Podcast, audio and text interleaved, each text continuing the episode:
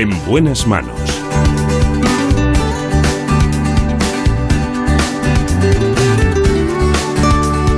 El programa de salud de Onda Cero. Dirige y presenta el doctor Bartolomé Beltrán.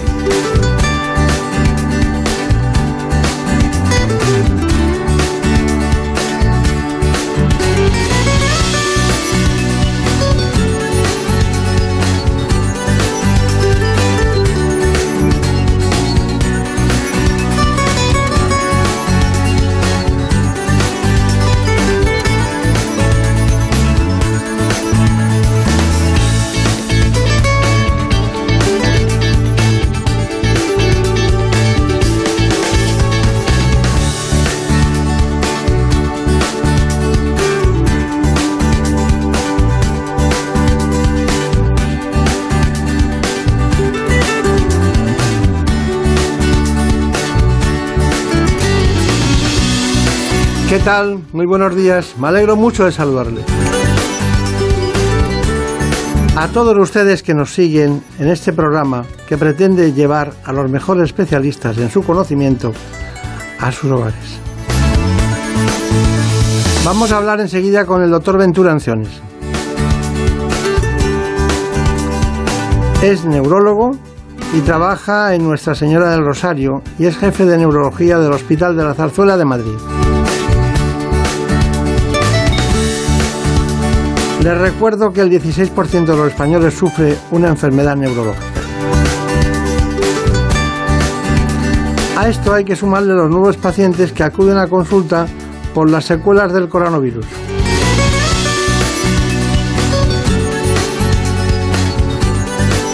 En la dirección técnica, David Fernández. En la producción, Marta López Llorente. Así que gracias a ellos y un gran equipo les vamos a proporcionar ahora nuestro tradicional informe para centrar este problema, enfermedades neurológicas.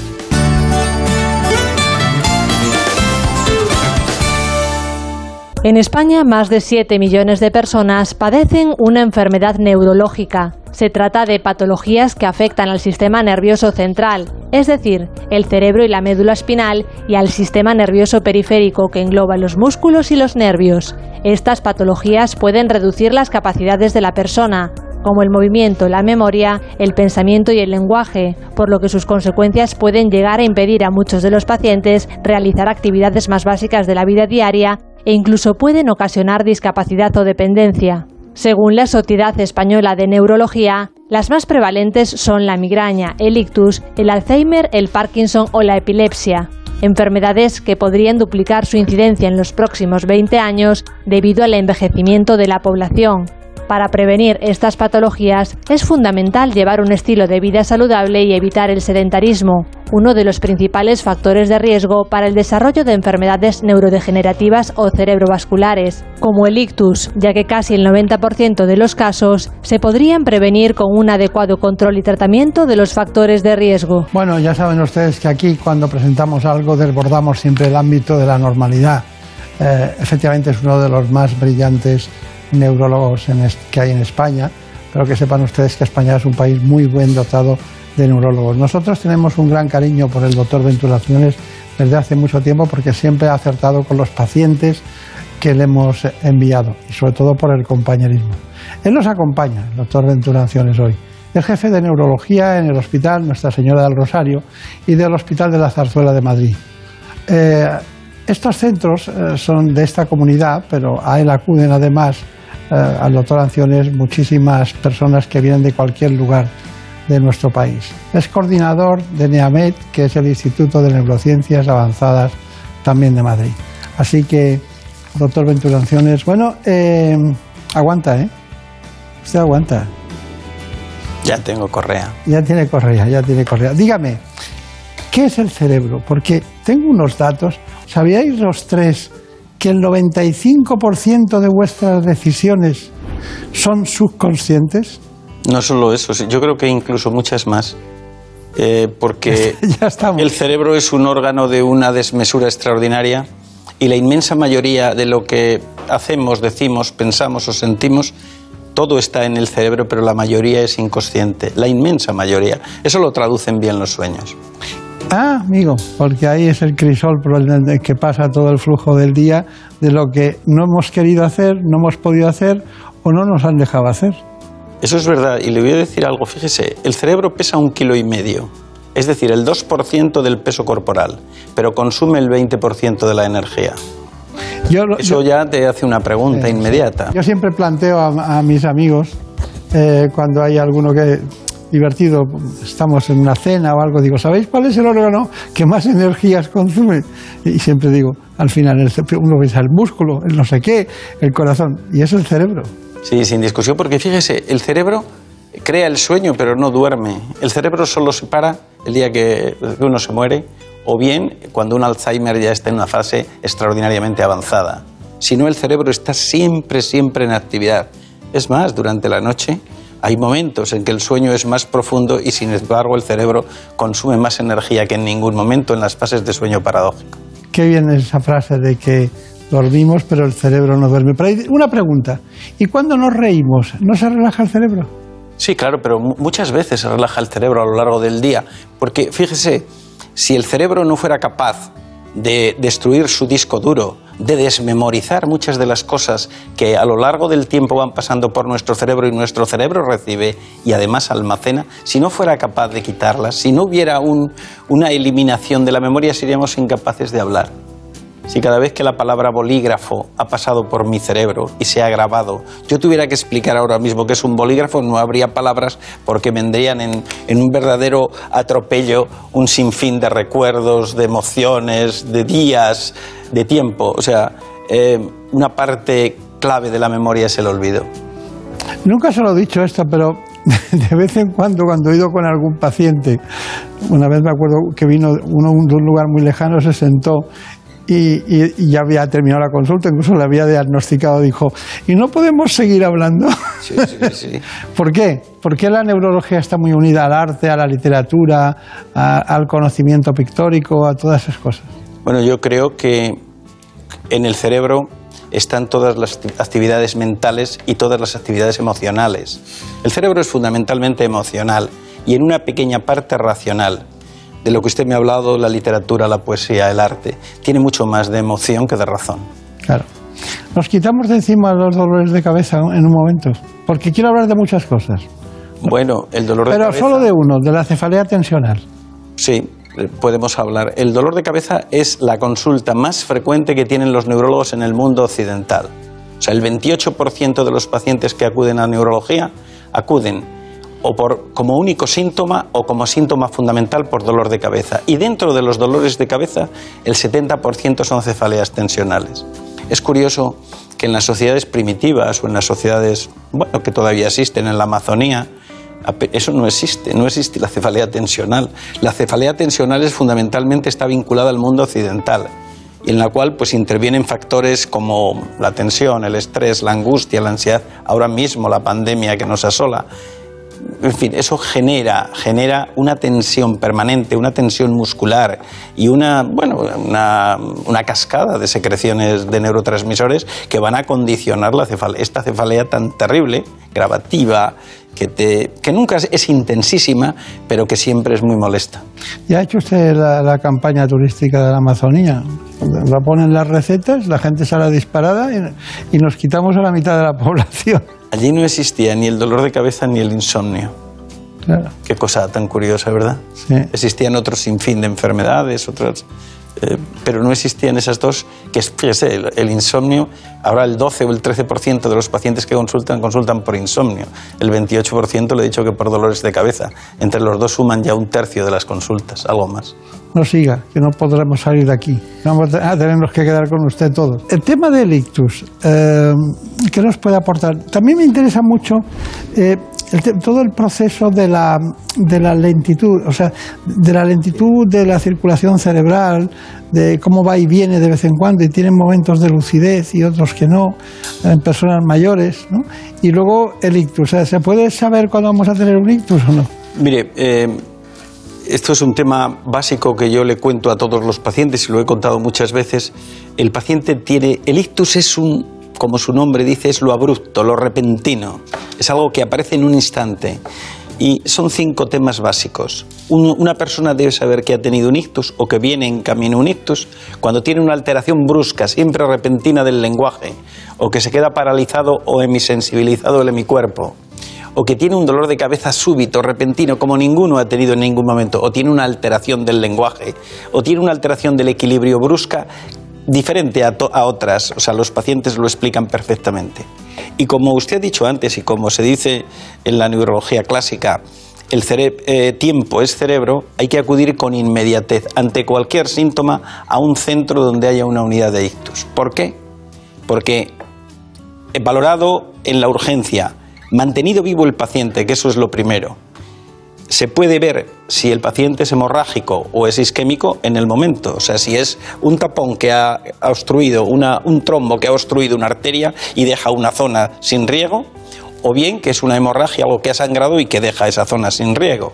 Entonces, visto esa obstrucción, se puede echar un liquidito, se puede administrar un líquido, ¿eh? hacer una fibrinolisis, y entonces el, tapón desaparecer porque se elimina la fibrina que es el elemento compactante de toda la cascada de la coagulación. Pero si eso no fuera posible, no se puede lisar, eso hay que hacerlo en las primeras cuatro, cuatro horas y media, se puede eh, introducir un, pequeño catéter y llegado al trombo se puede aspirar o hacer una trombectomía, es decir, extraer el tumor, eh, eh, perdón, el trombo. Extraído el trombo, el riego se, vuelve a relajar, se vuelve a llenar esa zona que estaba, que estaba isquémica, que no tenía riego, y el paciente recupera las funciones, siempre y cuando eso se haga con inmediatez. La clave del ictus es la rapidez.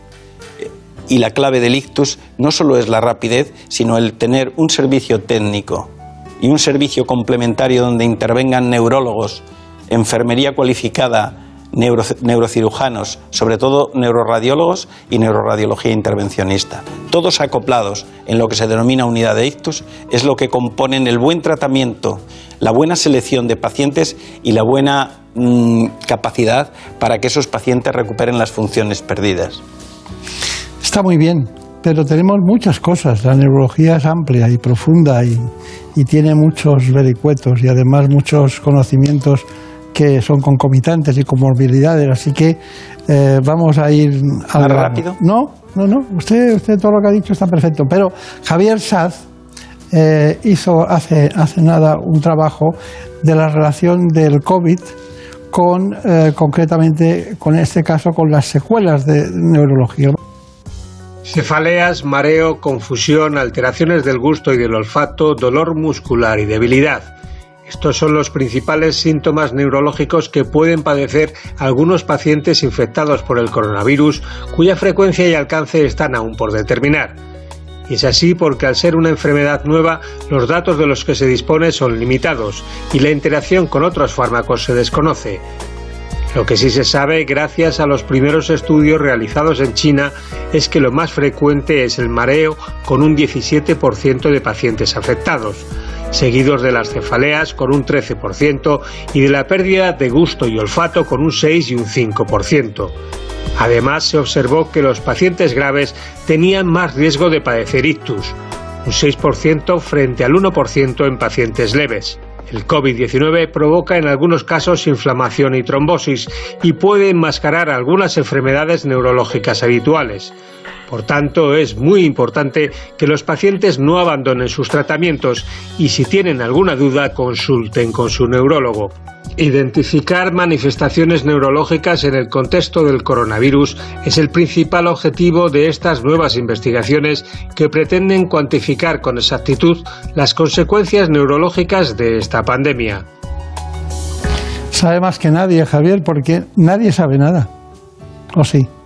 Bueno, yo creo que todavía es un tema del que vamos a tener muchas sorpresas. Matíceme el, asunto. Mm, la afectación del sistema nervioso eh, en el ictus, perdón, en el COVID, la COVID-19, en mi opinión, es más secundaria que primaria. ¿Qué quiero decir con eso? Quiero decir que el germen puede entrar y provoca encefalitis, y las ha provocado, puede afectar al sistema nervioso periférico y provocar un Guillain-Barré, puede afectar a las arterias y provocar trombosis, pero esos son casos son los menores.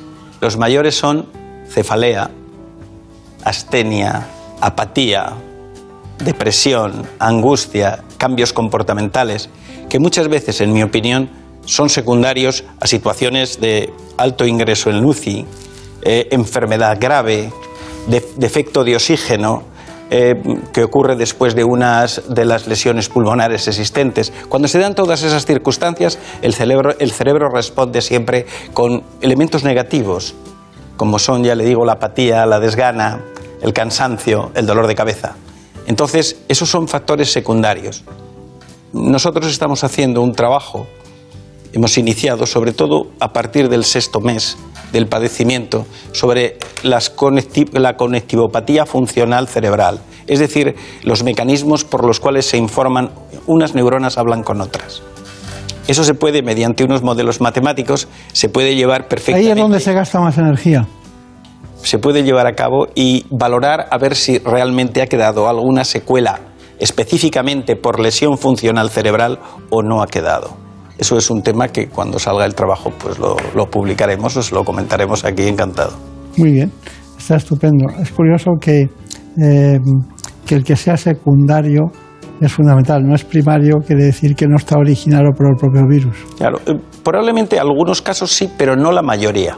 La inmensa mayoría de los pacientes que veo yo ahora en la consulta, que han tenido, o que vemos todos en consulta, son en mi opinión, elementos secundarios, pero nos va, los trabajos nos dirán en su momento qué tipo de lesión, si es que ha quedado alguna secuela o ha quedado algún tipo de alteración funcional cerebral. Vamos a ver lo que le va a preguntar Marina Turiak. Marina. ¿Podría ser, doctora Anciones, que el cerebro se convirtiera en un reservorio del virus? Me refiero a que los asintomáticos tuvieran muchas papeletas de sufrir en un, en un futuro secuelas neurológicas? De eso es de lo que tratábamos de, de, valorar, pero yo creo que reservorio como tal no. Hay otros elementos orgánicos que tienen mayores capacidades para ser reservorio, por tres razones. La primera, por la accesibilidad. Usted no olvide que el cerebro es un órgano perfectamente acorazado, con pocas vías de acceso. En segundo lugar, porque los receptores de la proteína S se encuentran en otros órganos mucho más que en el cerebro. Y en tercer lugar, porque em, es un camino largo hasta la llegada al cerebro. No es tan sencillo entrar en el cerebro. El cerebro es una muralla, está protegido por unas murallas no solo meníngeas, sino también óseas, que hacen que sea menos accesible. Por eso le digo que creo que hay otros órganos donde, puedes, donde creo que puede ser más fácilmente reservorio. ¿Y el ictus? ¿El ictus está en la lista de secuelas neurológicas del COVID? En algún caso sí, porque ha habido trombosis cerebrales que hemos vivido, claro. En pacientes sin riesgo, sin factores de riesgo de ningún tipo, que después de haber sufrido un COVID han tenido ictus cerebrales isquémicos. Sí, sí, los hemos vivido. Eh, tenemos algunos casos que podemos documentar. Y eso es un tema que realmente es muy preocupante porque eh, este es un virus, en mi opinión, es un, yo sé que esto está, es, contracultural a lo que habitualmente se dice, pero a mí me parece un virus de diseño. Y entonces es un virus que tiene unos comportamientos absolutamente atípicos, entre ellos la cascada trombogénica que produce. ¿Eh? cerebrales o pulmonares o, en, o en miembros, como es conocido por reacciones inflamatorias, ¿no? Las citoquinas y Totalmente, la cascada de citoquinas se pone en marcha y, no solo produce un cuadro exageradamente abrupto pulmonar, sino que produce un cuadro eh, intraarterial que eso es lo que verdaderamente bueno, lo hace diferente, al margen luego de otras peculiaridades que ya se han podido examinar y al margen de esa capacidad de contagiosidad tan llamativa. Hemos hablado de muchas cosas, pero del ictus eh, quiero que nuestro realizador nos, nos prepare, Salva sabe hacer eso perfectamente, un trabajo de Ana Villalta sobre el ictus que también tenemos preparado para todos ustedes. Según la Sociedad Española de Neurología, cada año se producen en el mundo más de 13 millones de nuevos casos de ictus. Se trata de la primera causa de muerte en la mujer y la segunda en hombres, y además es la primera causa de discapacidad en el adulto. De hecho, la mayoría de los pacientes sufren secuelas, y más de 350.000 españoles presentan alguna limitación en su capacidad funcional tras haber sufrido un ictus. Los síntomas más comunes son la pérdida brusca de entendimiento habla, la pérdida de fuerza de equilibrio o ceguera sin causa aparente. La buena noticia es que hasta el 90% de los casos se podrían prevenir con un adecuado control de los factores de riesgo, que son el colesterol elevado, diabetes, enfermedades cardíacas, obesidad, estrés, el tabaco, sedentarismo, la hipertensión o la edad. En el ictus cada minuto cuenta. Por este motivo, acudir al centro hospitalario en el menor tiempo posible cuando aparecen los signos de alarma es crucial para iniciar su tratamiento. Hay un, bloque de, problemas que es el deterioro cognitivo, el gran grupo de las demencias. Eh, yo le digo demencia y todo el mundo piensa en Alzheimer y, bueno, usted y yo sabemos que Alois Alzheimer fue el que lo describió por primera vez en una mujer. ¿Cómo se llamaba esa mujer? No me acuerdo ahora del nombre. No recuerdo el nombre, pero sí. era Josephine, Josephine. puede ser. Sí, Josephine. Que lo, descubrió, le preguntó, ¿cómo se llama? Y, dijo, Josephine. Dice, ¿cuántos años tiene? Dice, Josephine. Y no sé qué, y no, no salía de ahí. Demencias, ¿qué me cuenta? Bueno, la demencia es la pérdida de facultades intelectuales que previamente tenía un paciente, siempre y cuando esté en unas condiciones de conciencia clara y sin, y sin uso de fármacos. Esos son los criterios que hay que tener, porque si uno está, por ejemplo, tiene un deterioro cognitivo, pero es porque está, se ha tomado una serie de fármacos, por ejemplo, benzodiazepinas en exceso, pues puede tener un rendimiento más bajo. Entonces tiene que tener la conciencia clara y estar ausente de esos elementos que yo le he dicho. Eh, las demencias supone probablemente el reto más importante que tiene la neurología. Mm, la demencia es el despoblamiento de las funciones lenta y paulatinamente. Comienzan siempre, en general, por alteraciones del carácter y del comportamiento, alteraciones del lóbulo frontal, que, bueno, mm, hablo de las demencias degenerativas. ¿eh? Eh, esto, esto es más difícil de ver, pero luego se altera la memoria y más adelante el lenguaje. Es como una cadena, una cascada que viene sucediendo en las formas degenerativas, que, de las cuales la enfermedad de Alzheimer es la más importante. Pero las demencias no solo son degenerativas, hay demencias vasculares.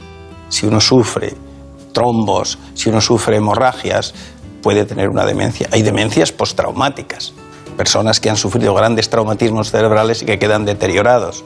Antiguamente había una demencia pugilística, era de tantos golpes que iba sufriendo lenta y paulatinamente boxeadores, incluso los que no fueron muy castigados. Eh, hay que tener en cuenta que el cerebro eh, se bambolea dentro del cráneo levemente y esos golpes que van de adelante a atrás en un boxeador o en otras ahora se habla de los futbolistas también de hay una microtraumatismos. de microtraumatismos que van generando una serie de alteraciones de la corteza cerebral que a su vez provocan una, una deficiencia de las funciones intelectuales inherentes a esa zona. Piense que en el cerebro están todas las funciones. En el lóbulo frontal están los comportamientos y las funciones ejecutivas, y también la motilidad. En el lóbulo occipital está la visión, en el lóbulo temporal izquierdo el lenguaje. En fin, las zonas más dañadas son las que van a manifestarse. El 60% de las demencias eh, que nosotros vemos, o el 50, entre 50 y 60, depende de las series, tienen un componente degenerativo Después hay un porcentaje muy importante vascular y el resto una gran miscelánea. Bueno, esta es una clase corta pero profunda. hablaría de más cosas de este tema. sí, sí, hay que hablar mucho de él. A ver, esa pregunta que nos ha llegado más, porque estar insistiendo no, se la cuenta nadie, pero yo estoy viendo ahí cómo se cree. Es sobre la toxina botulínica, que la hemos tratado como, como, algo estético. ¿Pero qué papel juega en la neurología? La neurología juega un papel importante desde hace unos 15 años, ya está muy constatada y muy probada en el tratamiento de las cefaleas. Tiene una gran ventaja, de que no tiene efectos adversos habitualmente, puesto por manos diestras. Y tiene, mm, al no tener efectos adversos, entonces la eficacia, que no es del 100%, que no es del 100%, eh, sin embargo es alta y es prácticamente el primer empleo ante la cefalea crónica. Porque en los dolores de cabeza hay que distinguir los dolores que son episódicos, las migrañas episódicas o las cefaleas episódicas o tensionales episódicas, a la cefalea crónica, que es aquella que acontece como mínimo entre 10 y 15 días del mes y entonces en esa hay que usar fármacos preventivos para que no haya. Ahora han salido una gran cadena de fármacos nuevos que se inyectan por vía subcutánea o bien, o bien la toxina botulínica. La toxina botulínica tiene, ya le digo, la ventaja de que no tiene ningún efecto adverso. Y además la eficacia, sin ser del 100%, es alta. Claro. Bueno, eh, eso de que algo sirva para la belleza y para el dolor de cabeza sorprende, ¿verdad? Pues si en el cerebro está la belleza o no. Bueno, no la de todos, ¿no? ¿Eh? No la de todos. Yo creo que tiene que haber, eh, en el cerebro no está descrita el La- área de la el- belleza, pero- ni el área del buen gusto, pero estoy seguro que la hay. No, pero sobre todo usted, usted ha elegido lo más bello, que es el cerebro, pero el que esté trabajando en el hígado también le parece que al hepatólogo le parecerá que es un gran centro de tal. Los que estoy- trabajan el corazón eh, ven el corazón en el centro de la vida. Eso está bien, eso está bien, pero no olvide usted una cosa, que eso está bien. En, en medicina existe el cerebro y lo demás. Bueno, no sé, yo no sé. Yo creo que en medicina existe Hipócrates y lo demás. Eh, Pero bueno, Y lo, y lo poco que conocemos todavía de muchas lo- cosas. Fíjese lo- usted que viene un trozo de vida que no es ni siquiera una vida entera y pone en jaque a la humanidad. Yo sabía que acabábamos así el programa. Yo sabía que íbamos a acabar así. Porque la única cifra que no ha dicho es que las conexiones cerebrales, todas las conexiones, suman aproximadamente 160.000 kilómetros. Sí. Esa, es impresionante, ¿eh? es impresionante. Pero todo eso en uno. uno. Cuando, cuando hay una discusión entre dos, imagínense las Pero conexiones. una cosa tan, tan apasionante que no puede uno menos de decir, y es que el cerebro y el universo son las cosas más parecidas, porque el cerebro es un órgano en expansión permanente. Yo me quedo de todas las frases, ha dicho muchas muy interesantes para estar dos días seguidos hablando de ellas, pero ha dicho una que, que me ha apasionado. Dice, "Este- el- la COVID-19 es un virus de diseño. Esa me ha parecido extraordinaria, porque no sabemos dónde está en, en la parte arquitectónica que lo hizo, ¿no? no ¿quién, quién pudo hacer tanta maldad en tan poco espacio? Puede ser que se hiciera, pienso, no, no pienso que se hiciera por intención, pero puede que se hiciera por omisión. En cualquier man- de cualquier manera se hizo y se sabe de dónde viene. Eso es lo que no Lo hay voy a- duda. Lo voy a pensar que mañana es fiesta y lo voy a pensar eso. Gracias, doctor Anciones. Muchas, Muchas gracias. gracias Ha sido un placer. En buenas manos. Es lógico. Murprotec, empresa líder en la eliminación definitiva de las humedades, patrocina la salud en nuestros hogares.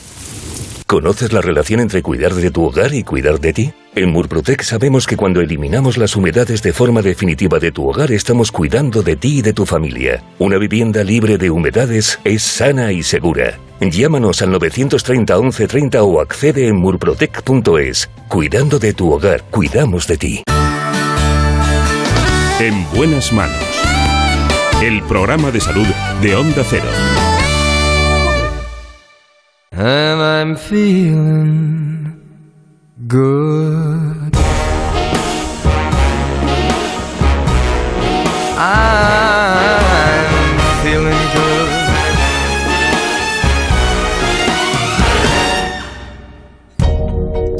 Fish in the sea, you know how I feel. Ha llegado el momento de hablar de la degeneración macular asociada a la edad. Blossom on a tree. You know how I feel. Lo vamos a hacer con la jefa de la unidad de retina del Hospital Ramón y Cajal. It's a new life.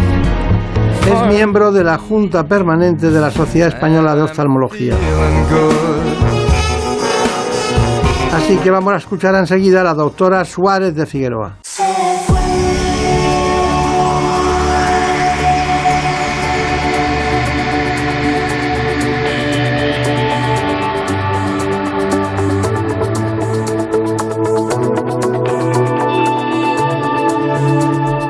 Nos metemos de lleno en este problema que afecta a los mayores de 75 años, sobre todo la degeneración macular asociada a la edad, una enfermedad ocular a la que se debe prestar mucha atención. Les propongo este informe para que la conozcan en profundidad.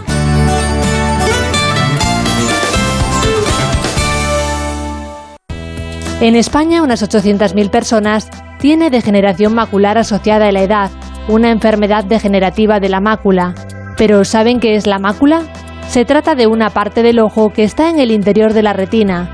Permite tener la visión de los detalles, el movimiento, distinguir las caras y leer sin inconvenientes, es decir, aporta nitidez a la visión, afectando solo a la parte de la visión central. Se dice que está asociada a la edad porque normalmente aparece en personas mayores. De hecho, son uno de cada cuatro mayores de 75 años los afectados. Sin embargo, debido al aumento de la esperanza de vida, se estima que el número de personas con degeneración macular puedan doblarse en los próximos 20 años. La visión borrosa, la aparición de puntos ciegos en la visión central y la percepción distorsionada o ondulada de líneas rectas son los principales signos de alarma. Por eso, cuando aparecen, es importante detectar la enfermedad a tiempo antes de que los síntomas sean irreversibles. Y es que la degeneración macular supone la primera causa de ceguera legal entre los mayores de 50 años. Hoy está con nosotros un médico, una mujer especializada precisamente en oftalmología y que tiene una dimensión que le gusta mucho según los datos de sus trabajos científicos, lo que es la retina. Hoy nos acompaña la doctora que es Marta Suárez de Figueroa, jefa de la unidad de retina del Hospital Ramón y Cajal y además directora médica de retina en la Clínica Baviera de Madrid. En realidad, cuando hablamos de Suárez de Figueroa, al final se reduce en muchas ocasiones en el lenguaje más pretaporter en los hospitales llamarle Marta Figueroa. Bueno, eh, hemos dado unos datos que son apabullantes, pero la pregunta es, ¿cómo debuta ¿Cómo, sabemos en qué, cuál es la razón por la que se acuda a la consulta cuando alguien tiene degeneración macular asociada? Pues en general esta enfermedad ocurre en personas que tienen más de 50 años y el paciente lo percibe, lo nota como una mancha en el centro del campo de visión, que se llama escotoma, o como distorsión de las líneas. Mirando una puerta, a ver que las líneas están torcidas o un cuadro que están torcidas. Eso tiene que poner en alerta a las personas a partir de una edad, porque puede empezar, comenzar esta enfermedad que se llama degeneración macular asociada a la edad. ¿Y, por qué no hablábamos antes de eso? Porque, eh, bueno, hace, hace de un tiempo a esta parte se habla mucho de la degeneración macular, pero cuando, cuando acabamos la carrera no se hablaba prácticamente. Se hablaba de las cataratas, se hablaba de los traumatismos, de la conjuntivitis, de algún tipo de, de operaciones, ¿no? Pero pero no, no de la degeneración macular. Yo creo que se suman muchos factores. Uno es que se conoce mucho más sobre esta enfermedad, que se diagnostica mucho más, que hay muchos estudios que nos permiten recomendar una serie de, acciones y ayudar a los pacientes con esta enfermedad, sobre todo si se trata de forma precoz, es decir, cuando los síntomas empiezan y cuando la enfermedad empieza. Y luego también hay un factor claro, como hemos dicho, se llama degeneración macular asociada a la edad. Y sabemos que hay un envejecimiento paulatino de nuestra población, es decir, que la cantidad de personas que hay por encima de los 50 años cada vez es mayor. Claro. ¿Y, qué es la mácula? Porque, claro, dice la rodilla, fácil. El hígado, incluso algunos saben que está a la derecha en el abdomen, pero ¿la mácula? Esta pregunta es importantísima porque muchos pacientes vienen a la consulta y dicen, doctora, tengo mácula. Pero es que mácula lo tenemos todos, porque la mácula no es más que el centro de la retina. Es la zona de más visión, es la zona que nos permite leer, coser o fijarnos en los detalles. El resto de la retina, que es la retina periférica, nos sirve pues para identificar que una persona entra, por ejemplo, en una habitación. Pero no podemos definir qué persona es si no podemos definir los detalles de su cara. Y eso es lo que hace la mácula. Nos permite la visión más precisa y esa visión eh, nos permite hacer funciones como las que comentamos, ¿no? la lectura o eh, otra serie de cosas de precisión. Claro, claro, claro. Bueno, hay muchas cosas que queremos contar, pero la verdad, permítame que diga, ha estado en todos los lados, la Clínica Barraguer de Colombia, en, en, Los Ángeles, en California, ha trabajado en el Hospital Ramón y Cajal después, en el Cornell University de Nueva York, Después ha vuelto a Alcalá de Henares, o volvió a Alcalá de Henares. Y ahora es director médico, además de estar en el Ramón y Cajal, como es lógico. Siempre esa dualidad a mí me ha encantado. Es la dualidad, la grandeza de la medicina está en poder, quien quiera trabajar en lo público, que trabaje continuamente, pero no, no, sería tan sustantiva la medicina privada si no hubiera gente que tiene experiencia clínica, estado en ensayos, en trabajos. Eh, en la clínica Baviera. ¿Nota usted diferencia entre un lugar y otro en, cuanto a tecnologías o, necesidades? realmente no hay diferencias en tecnología. Yo creo que en oftalmología la tecnología, tanto en la pública como en la privada, es muy similar. Es verdad que en la medicina privada se hace mucha más cirugía de lo que se llama cirugía refractiva, de miopía, para quitarse las gafas. Esto es, es más centrado en la medicina privada. Pero en concreto en mi campo, en el campo de la retina, eh, realmente las, las eh, actividades y la, la, innovación en tecnología que tenemos es muy similar. Y además se complementan. Yo creo que, como dice, trabajar en ambos sitios es enriquecedor. Seguro, seguro. Mira, una cosa. Eh, eh, en esto de la oftalmología, hay, la gente piensa que son mucho las manos. Es que tiene unas manos divinas, opera muy bien y tal. Eh, usted y yo sabemos que no, es, no se trata de manos, se trata de diagnosticar bien las cosas y buscar bien la indicación. ¿no? Em, pero realmente, ¿qué proporción le daría a las manos a ser un buen cirujano? Porque usted ha utilizado por primera vez palabra coser sí. en este espacio. Claro, los cirujanos cosen. Sí. Y mucho. Yo creo que las manos son importantes, pero lo más importante es la unión entre las manos y el cerebro. Es decir, se opera con la cabeza. Como, como comentaba, uno tiene que tener clara la indicación, saber cuáles son los pasos que uno quiere seguir y estar preparado para las complicaciones. Porque en concreto en la cirugía de retina no es una cirugía tan estandarizada como una cirugía de catarata. Muchas veces hay que cambiar en el curso de la intervención de, la, eh, de las maniobras que uno está preparado para hacer, porque las cosas cambian. Claro. Entonces yo creo que eh, el cirujano tiene que ser una persona que en su conjunto esté preparado para abordar todo esto. Está bien.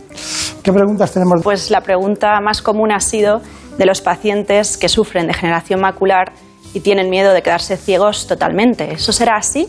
o no porque se conserva la visión periférica que antes comentaba? Realmente no es una enfermedad que produzca una ceguera absoluta, es decir, que la visión periférica se mantiene, pero es verdad que es muy limitante y produce una discapacidad visual muy, muy, muy severa, porque esa mancha en localización central nos inhabilita para mucha parte de nuestra actividad. Entonces, creo que es un problema y una de las cosas en las que se debe tratar y es el apoyo psicológico a pacientes con esta enfermedad, porque hay personas mayores que padecen degeneración macular asociada a la edad y también otras enfermedades, tienen mucho más miedo a las consecuencias de esta degeneración macular asociada a la edad que a enfermedades mucho más graves como el cáncer. Creo que perder la visión a una persona cuando está en una situación ya de edad es algo realmente muy limitante y que les hace ser mucho más inseguros. Y ya de por sí la edad nos hace a ser a todos más, más inseguros. Entonces, creo que es una de las líneas de trabajo importantes a desarrollar en esta enfermedad. Dar soporte psicológico a los pacientes para fortalecer de nuevo su ánimo, fortalecer su autoestima y hacer que sean más seguras.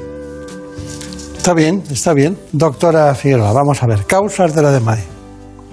Realmente, realmente, es la edad. Es, eh, son unos cambios posiblemente inducidos por un estrés oxidativo como consecuencia de la luz ultravioleta y de los cambios que ocurren con la edad en los tejidos. ¿Y la genética qué, cómo interviene? También. Hay cierto factor genético. Hay personas que tienen antecedentes familiares y tienen un poquito más eh, riesgo de, de Cuando hacen ustedes la historia y lo ven, ya. Siempre preguntamos. Eh, ponen acento. Y en brevedad, los síntomas más importantes. Los síntomas serían esa mancha en el centro del campo de visión, que se llama escotoma, ¿Sí? y la distorsión o la metamorfopsia, la alteración de las líneas. Eh, cuando uno mira a unas líneas, eh, eh, nota esa alteración en el centro del campo visual. ¿Ustedes utilizan la, la, rejilla de Amsler para...? La rejilla de Amsler se suele dar a los pacientes. Se tiene que explicar muy bien cómo hacerlo, que se tiene que hacer con gafas de cerca. Tenemos aquí. Aquí la tenemos pues se tiene que hacer con gafas de cerca, bien graduado, a una distancia correcta, tapando primero un ojo y luego el otro.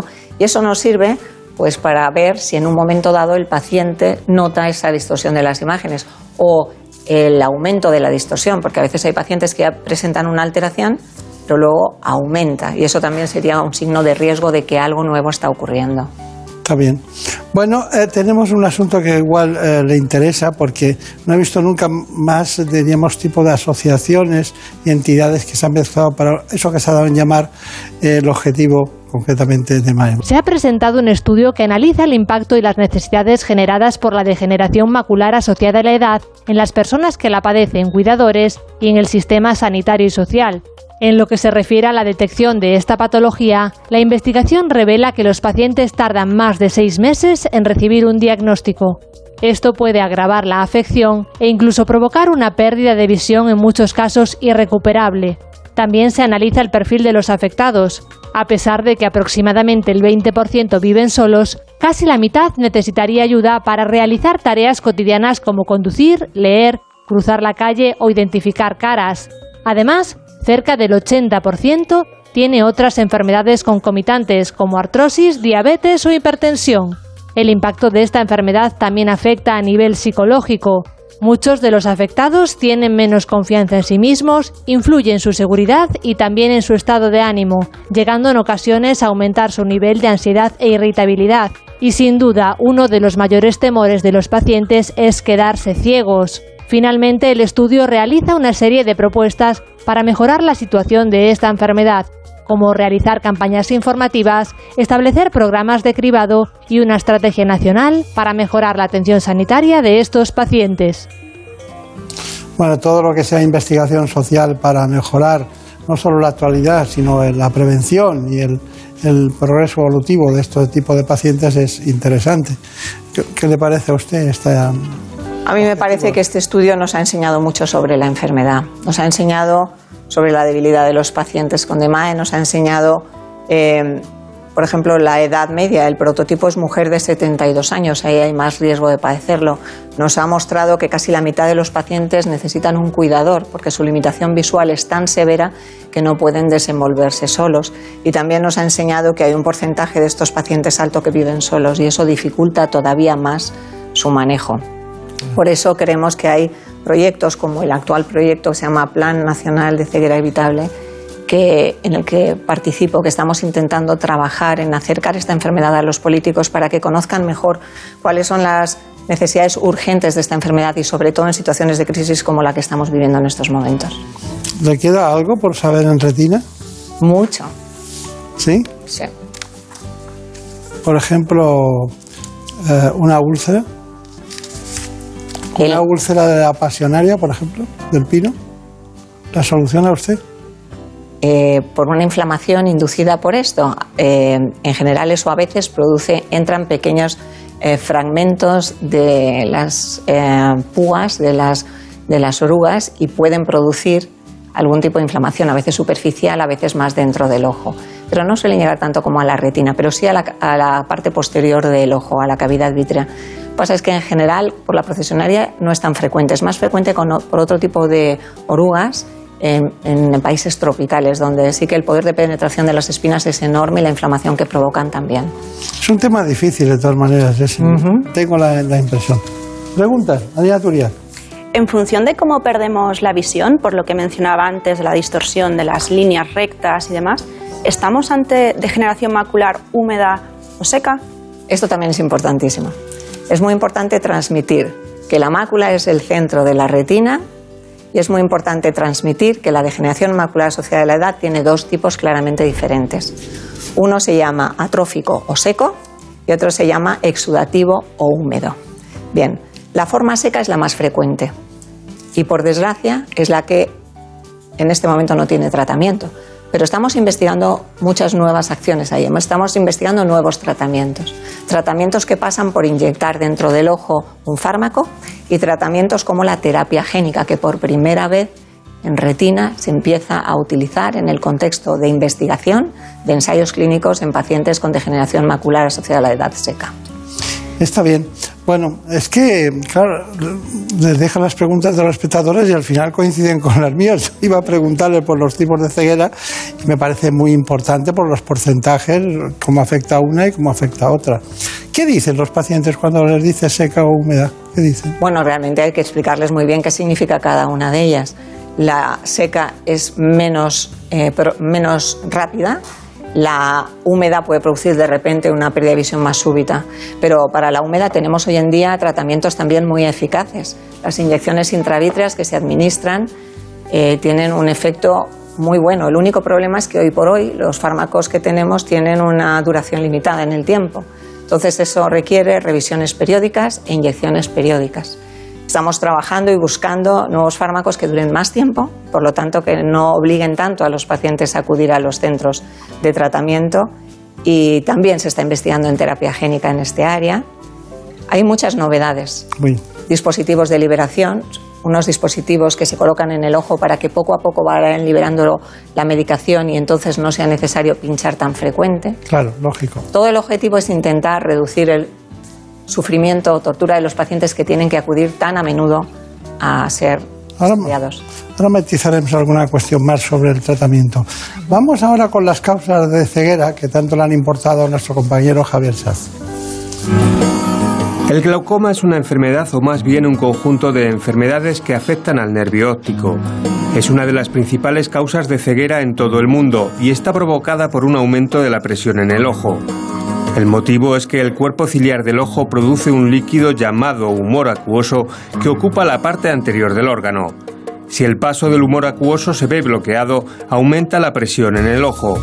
Este aumento de presión, ya sea por problemas vasculares o genéticos, puede dañar el nervio óptico provocando alteraciones en el campo visual. Es la típica visión en túnel. Otra grave enfermedad ocular que puede derivar en ceguera si no se trata a tiempo es la retinopatía diabética. Se trata de una alteración en los vasos sanguíneos que provoca un daño en la retina. Un alto nivel de azúcar en sangre y la hipertensión que soportan los diabéticos son los factores que pueden dañar los vasos sanguíneos cercanos al ojo, que al derramar sangre u otros fluidos en el tejido ocular inflaman la retina deteriorando la visión. Sin embargo, la uveitis o inflamación en la parte frontal del ojo está causada por trastornos autoinmunes o enfermedades sistémicas. Generalmente solo afecta al iris, la parte coloreada del ojo, y provoca visión borrosa, dolor en el ojo y hipersensibilidad a la luz. Normalmente con el tratamiento adecuado desaparece a los pocos días, aunque la inflamación puede durar años y dañar permanentemente la visión. La retinosis pigmentaria es la causa de degeneración de la retina más frecuente y produce una grave disminución de la capacidad visual que en muchos casos conduce a la ceguera. Su origen es genético y aunque se nace con la enfermedad, cada persona evoluciona de forma diferente. Hay personas de 60 años que pueden leer titulares de periódicos y jóvenes de 18 que no lo pueden hacer. Se calcula que en España hay unas 15.000 personas afectadas, estimándose en más de 60.000 los portadores de genes defectuosos. Si bien la agudeza visual se va perdiendo poco a poco de forma continua e imparable, los nuevos avances tecnológicos abren una ventana a la esperanza para que estos pacientes puedan recuperar en parte la visión. Pero lo bueno que tienen estas informaciones de Javier Saz es que nos podemos ir, porque son eh, muy globales y afectan y inducen a pensar sobre todas aquellas cuestiones que son complementarias de las que estamos hablando hoy. Bueno, eh, antes de pasar con esas curiosidades que hay sobre el DEMAE, quería, quería decirle, yo he, notado, igual que dije que al principio se hablaba poco, ahora he notado como una especie de, carrera de obstáculos como está pasando con la vacuna de- del COVID. ¿no? Es decir, da la impresión de que poner una aguja con algún líquido determinado en el ojo eh, sorprende, ¿no? Sorprende, no nos gusta. Estamos acostumbrados a la gota y estamos acostumbrados a la cirugía. Pero esa lucha no- nos lleva a que cada vez se hacen mejor las cosas para poderlo solucionar. ¿Cómo ve usted esa, esa, esa ba- batalla intrínseca que es muy loable de la investigación?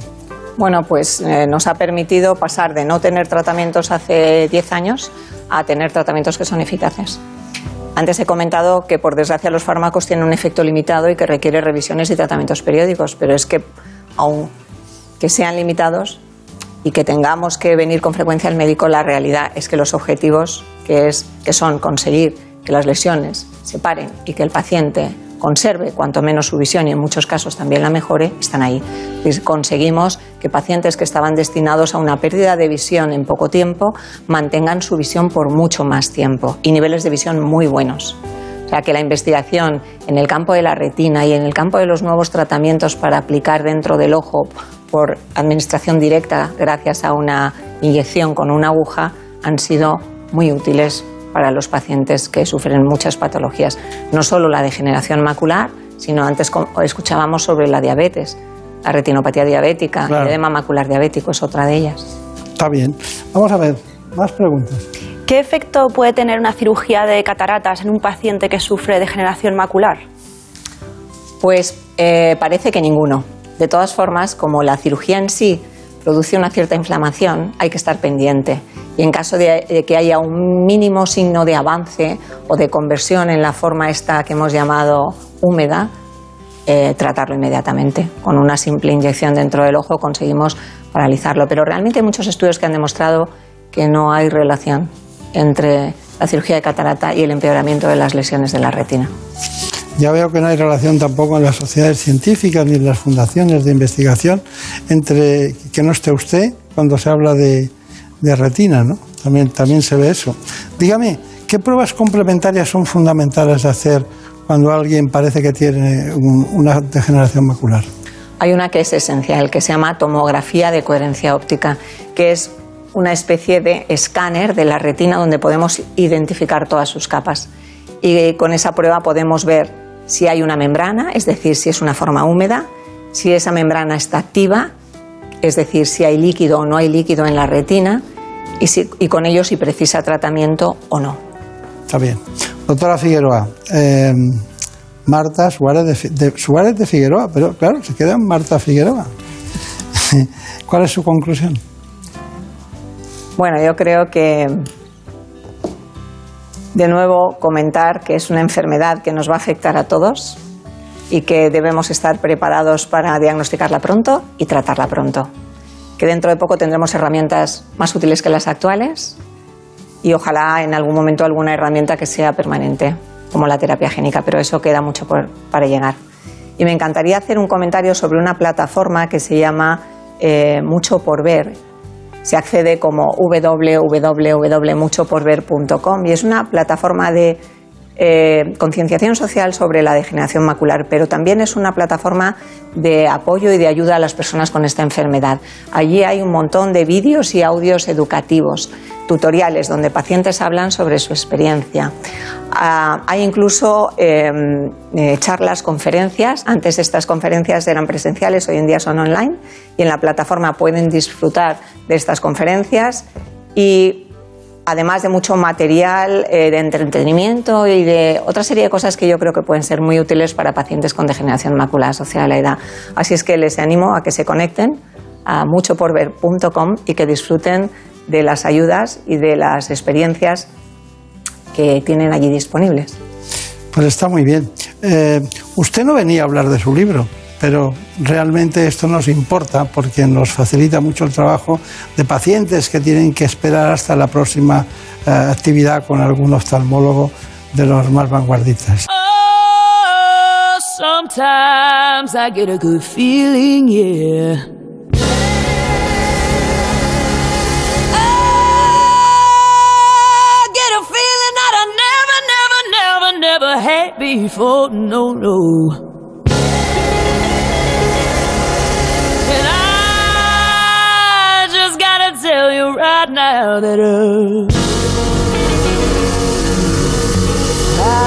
Ha llegado el momento de conocer las noticias que se han producido en España y en el mundo en la última hora. Les dejo con los compañeros de estudios informativos que vienen enseguida a contarlas.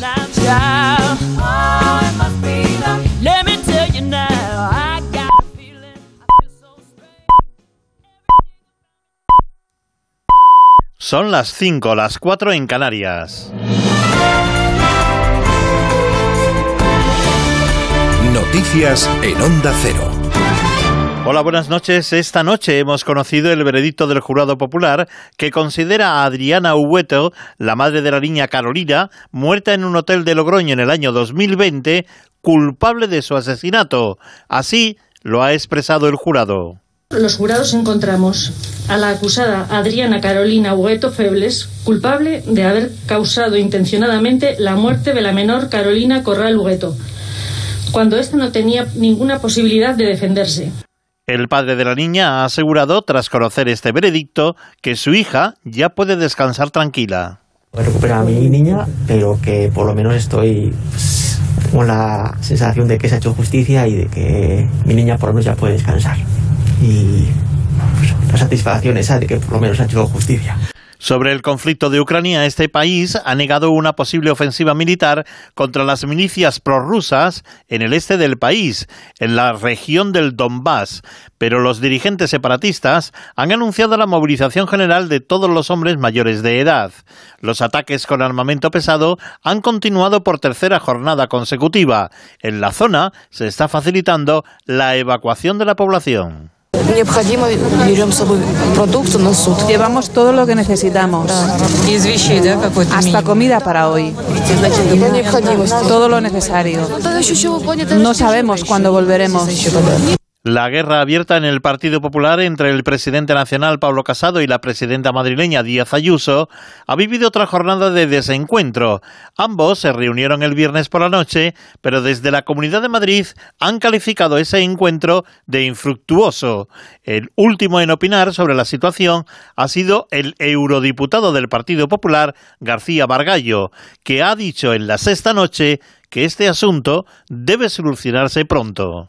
Eso tiene que ser urgente, porque esta sangría ya se está traduciendo en que Vox está delante del Partido Popular. Y, no se puede seguir eh, angustiando, angustiando ¿eh? a los, eh, militantes que han dejado mucho tiempo, muchas horas y mucho trabajo en construir este proyecto que consideran que es esencial para España. Y este sábado ha tenido lugar la manifestación en favor de la sanidad pública en Andalucía, concretamente en las ocho capitales de provincias. Los sindicatos convocantes hablan de 75.000 personas. Denuncian que no se cubren las bajas y que falta personal sanitario. Además, también denuncian el retraso que existe en las citas médicas. Pides una cita y te están diciendo que en tres días tienes cita y eso es absolutamente mentira. Pides una cita para tu médico de cabecera y te la dan con 35 o 40 días para adelante. En la información deportiva, el Real Madrid es más líder tras ganar anoche al Deportivo Alavés por tres goles a cero. El técnico blanco, Carlo Ancelotti, sigue pidiendo más intensidad en el inicio de los partidos. Lo hemos hablado esto de este tema esta semana, que nos cuesta un poco entrar en los partidos con la intensidad necesaria. Es claro, sí, es una debilidad que hemos tenido, ojalá la vamos a arreglar. En la jornada disputada ayer, otros resultados, Granada 1, Villarreal 4, Osasuna 0, Atlético de Madrid 3 y Cádiz 1, Getafe 1. Hoy, domingo, destaca el partido entre el Valencia y el Barcelona, el Real Betis Balompié frente al Mallorca y el Derby Vasco que se va a disputar a partir de las 9 de la noche entre la Real Sociedad y el Athletic Club de Bilbao. La jornada de hoy la abre a las 2 de la tarde el encuentro entre el Español y el Sevilla. Las noticias vuelven a la sintonía de Onda Cero cuando sean las 6, las 5 en Canarias y siempre pueden repasar la actualidad en nuestra página ondacero.es. Síguenos por internet en ondacero.es.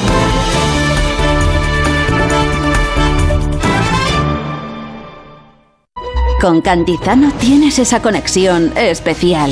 Algunos lo llaman complicidad, feeling, buenas vibraciones. Buenos días, Jaime, que me alegro de oírte.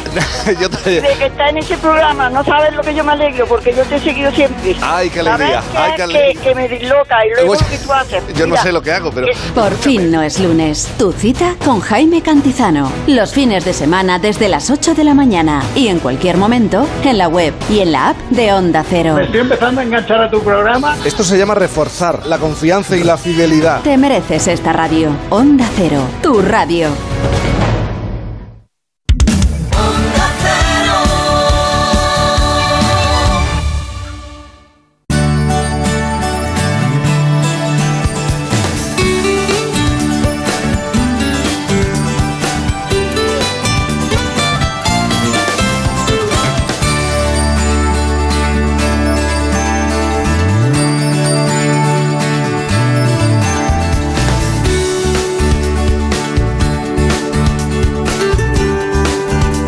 Buenas manos.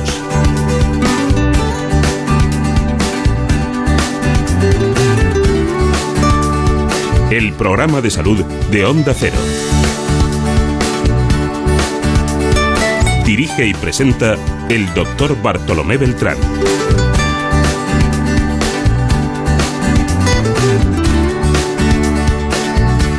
Vamos con la segunda parte del programa para hablarles de ustedes de un tratamiento muy novedoso del cáncer.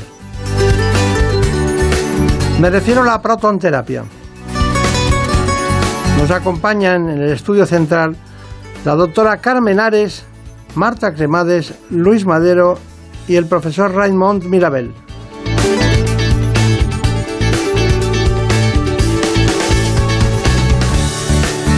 Todos son expertos precisamente en radioterapia oncológica. Protones para tratar el cáncer.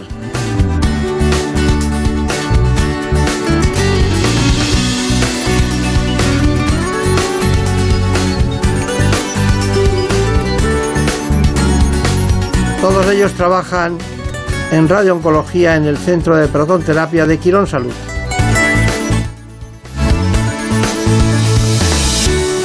Antes de cualquier otra cosa les propongo este informe para que conozcan las coordenadas de este espacio.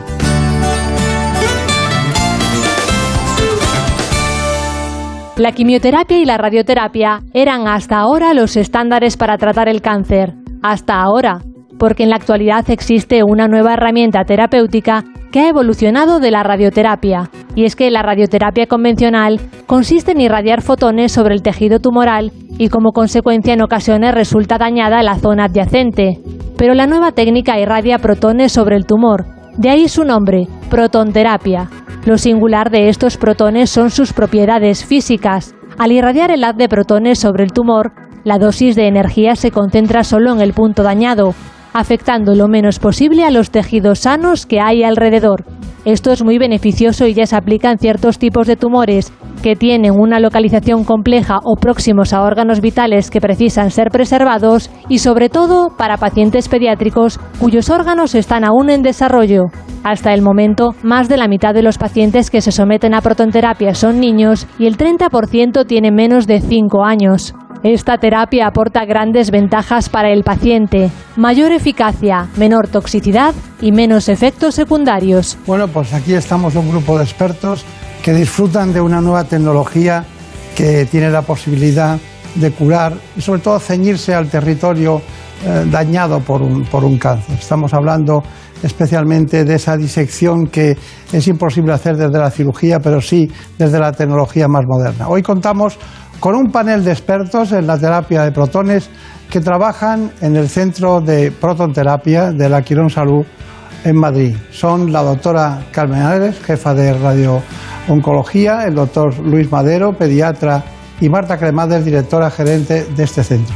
Y hemos tenido la oportunidad de conectar con el doctor Raymond Mirabel, que se encuentra en Ginebra. Es el director del servicio de radiooncología de este centro de protonterapia de Quirón Salud. Doctor Mirabell, empezamos por usted. ¿Qué, tal se encuentra? ¿Cómo le va? Porque he visto que ha estado en medio mundo, ¿eh?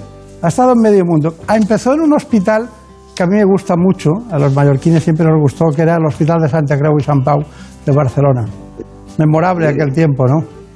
Sí, yo, yo soy hijo de allí un poco, ¿no? Esa es la verdad. Hice mi residencia allí. Luego estuvo en Harvard, completamente, y luego otra vez a Santa Creu y San Pau, en los hospitales universitarios de Ginebra, en la Tecnon de Barcelona y, bueno, y ahora es, ¿qué es? Es el que más manda en Europa en esto de los protones, ¿no?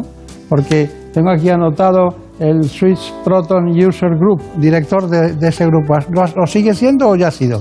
No, no, no dejé de ser en el 2007, pero fue muy importante porque de hecho eh, fue crear una red para que los pacientes de los hospitales suizos pudieran ser enviados al centro de protones que no estaba en un hospital también. Eh, como, como, ocurría en Boston, en Harvard. ¿no? Y esto era como complicado para que los pacientes se acercaran a unos tratamientos muy complejos y hasta entonces sofisticados y exóticos. ¿no? Y esto era, Swiss Proton Users Group, era eso, crear una red. En una época, además, la informática no estaba tan desarrollada como ahora, no teníamos DICOM y todas estas cosas que nos permiten estar por como ahora, ¿no? por, por teleconferencia o por videoconferencia. O sea que fue una fase muy pionera y muy, muy divertida. Bueno, aquí están sus compañeros del centro. Usted periódicamente aterriza en Madrid, se va a la zona de, la imagen en donde está instalado el hospital, en Pozuelo. Pero le quería preguntar, ¿por qué, diríamos, este centro es el primer centro de protonterapia que hay, que se instala, fue el primero que se instaló en España? ¿Por qué una apuesta por la protonterapia? ¿Qué, qué tiene la protonterapia que no tengan las demás eh, posibilidades de curación? Bueno, es, es, este es el secreto, es muy sencillo, es que es, la protonterapia es una manera de irradiar de una manera muy precisa y localizada, focalizada, perdón, a tumores que en, ciertas, en ciertos casos uh, nos impedirían, nos impiden su curación las dosis habituales que se permitían dar con fotones y que nos permiten lo que se llama escalar la dosis, ¿no? Porque al ser más precisos, evitamos tejidos sanos importantes que están en, tu, en su trayecto.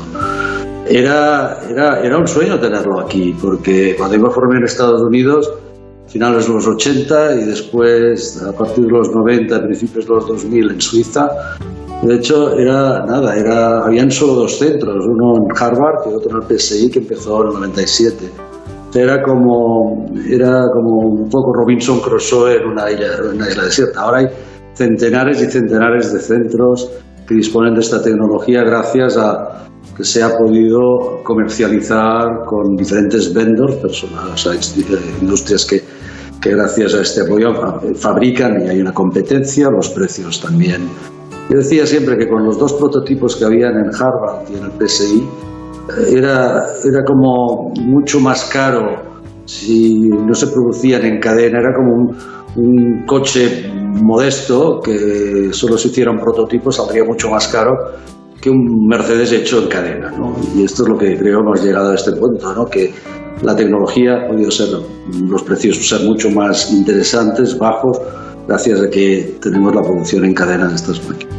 Dígame, ¿usted cuando habla qué piensa? ¿En catalán, en francés, en español o en inglés? Buena pregunta, ¿eh? Es que le, le, veo reflexionar mucho y vamos a necesitar dos programas. Sí, sí, bueno, si estoy en Mallorca, mallorquín. bueno, cuando, cuando, quiera está invitado, ¿eh? Gracias. Fuera de la protonterapia, pero dígame, ya después de la broma, dígame exactamente, protonterapia, protones, eh, curación, decir, ¿Cuál es el, diríamos, cómo definiría usted, decir, de la forma más sencilla la protonterapia? Porque quiero preguntarle cómo llega el paciente desde los profesionales al centro donde están ustedes. Llegará de alguna manera, pero si no hay conocimiento, no hay indicación. Obviamente, en la, en la comunidad oncológica, sobre todo en el mundo de la radioterapia, se conoce bien, porque es como, digamos, el, el el nirvana un poco de lo que es la radioterapia hoy en día, en el sentido de que podemos administrar la dosis donde queremos, de las mejores condiciones. Y evidentemente muchas veces son los centros de radioterapia que nos envían los pacientes. Los oncólogos médicos, especialmente los oncólogos pediatras, y tenemos el caso del profesor Madero, que, que sabe perfectamente de qué va y es uno de los, nuestros mayores, digamos, soportes en el desarrollo de, nuestra, de, de, de la tecnología para pacientes pediátricos. Yo creo que los neurocirujanos, puesto que en muchos tumores de la base de cráneo, tumores cerebrales, los protones son una gran ventaja. Los neurocirujanos también conocen pacientes que los han operado que después nos confían. Uh, y así, ¿no? Hay otras indicaciones uh, que hace que el paciente, bueno, y el paciente mismo, que cada vez está más informado, ya sea gracias a programas como el de ustedes, pero también a través de las redes sociales, eh, digamos, la vulgarización de lo que es la medicina, las ciencias médicas, están al corriente de lo que puede ocurrir. Y después, si hay algún paciente que está motivado al 100, son las familias, perdón, familia, entornos, entornos familiares de los pacientes pediátricos, que quieren lo mejor para sus, para sus uh, hijos o, nietos o sobrinos, ¿no? Y estos son los que más se mueven. Doctor, doctor Mirabel, dígame una cosa, ¿por qué se optó por poner eh, este centro, digamos, desplazado de cualquier otro lugar de los grandes centros de Quirón Salud en España? Se eligió uno en lugar de llevarlo a cualquier unidad de radioterapia en cualquier hospital. Esta es una, una pregunta trampa, porque es muy interesante esto. De hecho, si hay que decir, desde el punto de vista geográfico está bastante cerca del Hospital Pozuelo, ¿no? en Salud, la universitario. Pero es verdad que esto permitía, tiene una ventaja, ¿no? que permite una cierta neutralidad.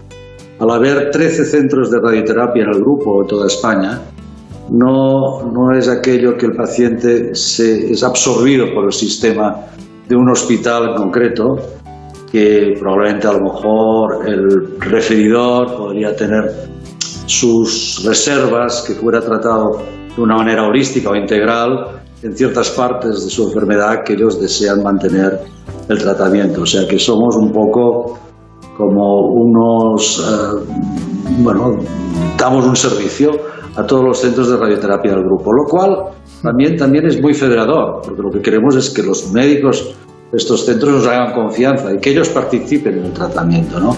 Es la manera no sabía que fuera tan político, no sabía. Pero yo le voy a en Suiza con el Swiss Pero yo le voy a yo le voy a contestar esa pregunta porque no estoy ni en ninguno de los centros ni tampoco en, el de protonterapia. La pregunta sería, la, que yo creo que es, es, ¿para qué vamos a hacer daño a 13 jefes de departamento si con uno recibimos todo y nos convertimos en líderes de esta técnica. Esa es la primera. Y También, ¿por qué no? Claro, claro. porque a veces hay que, hay que, hay que elegir, ¿no? Primo no nocede, hacer daño a los demás, en el sentido de que tienen todo, ¿no? Pero también cuentan con todo con la unidad que ustedes poseen en Pozuelo, o sea que, bueno, está, está muy bien. Dígame, Estamos en un tiempo raro, muy raro en todos los sentidos, y estamos hablando de una tecnología todavía muy especializada en todos los sentidos y que ustedes están estudiando continuamente su devenir. Eh, ¿Por qué se ha optado por desarrollar tanto la, diríamos, otras tecnologías y en cambio esta eh, se ha tardado tantos años en tener? No, no hemos invertido en, en, este tema lo necesario. Sí, ya sé que, está donde se formó la, la, doctora, sé que hay un centro, el Schurer, ¿no? El que es un centro que aquello parece Cabo Cañaveral, ¿no? Pero bueno, mm, aparte de eso, no tenemos centros de ese tipo. Sí, a ver, la pregunta es... Ah, se responde porque cuando se empezó los protones éramos pioneros, sabíamos de poner la dosis, pero no veíamos muchas veces el tumor. Es la imagen la tecnología que nos ha permitido cada vez enfocar, digamos, apuntar, como si estuvieran apuntando la balística, hacerla perfecta. Con el PET, con la resonancia magnética y todo esto, hoy en día con las tecnologías que tenemos y las que vendrán con la imagen molecular y todo, será genial para poder exactamente tratar tumores de muy pequeño tamaño varios, que además veremos muchos, que esto será también uno de los secretos del tratamiento del cáncer, que podemos ver, tratar todo lo que vemos. Y tengo que decir que hace 30 años, cuando estaba en, el, Harvard, lo mejor que teníamos era un TAC, y el TAC era de una imprecisión total a la hora de definir la imagen. Era muy difuso. Claro, no tiene mucho sentido tener una cosa que es tan precisa con un blanco que apenas podemos definir. Y aquí está el secreto. Hoy en día la conjunción de la tecnología, de la imagen y el abaratimiento, que esto es muy importante, del precio de los protones, gracias a la competencia de los diferentes eh, productores de, de la máquina, nos han favorecido a crear una situación no ideal, pero casi. Está bien. Bueno, tenemos un tiempo muy limitado. Yo tenía muchas ganas de verle, ya habíamos hablado de protonterapia, pero por fin he visto que periódicamente viene, ya iré a saludarle al centro de oncología, concretamente radioterápica y en este caso protonterapia en, Pozuelo. Muchas gracias por estar con nosotros y sigo con su equipo, ¿eh? que está aquí. Mucho gusto, muchas gracias a usted. Que tenga suerte, no se levante tan temprano, que me han dicho que se levante a las cinco y media. Bueno, voy a caminar al bosque. Mucha suerte. Hasta pronto. Adeu, que va y ve. Adeu. Bueno, Carmen Ares, este es su jefe. Ha tenido muchos, ¿no? Unos cuantos, sí. Unos cuantos. ¿Dónde ha aprendido más? piense lo que va a decir, ¿eh? Hombre, de todas partes se aprende. Eh, desde la, cuando empiezas la formación y de cada, de cada fase de la, de la vida profesional vas aprendiendo claro. continuamente. Ahora es muy fácil. Él y yo podíamos haber estado hablando de un paciente y él estar en Ginebra y nosotros aquí. Aparte de eso, sus visitas periódicas le permiten hacer mm, trabajos clínicos y estudios clínicos y sesiones clínicas para poder ver qué hace con cada caso. ¿Hay mucha diferencia entre los casos? Me refiero en la forma de abordaje, porque cuando hablamos de niños, ¿de qué edad hablamos?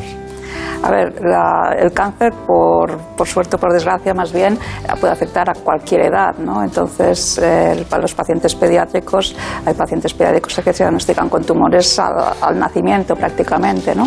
Eh, los niños que requieren radioterapia en el manejo multidisciplinar de las enfermedades oncológicas, de los tumores, eh, son combinaciones de tratamientos que combinan la cirugía, la quimioterapia y la radioterapia, ¿no?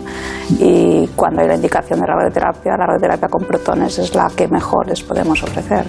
Claro, claro, claro.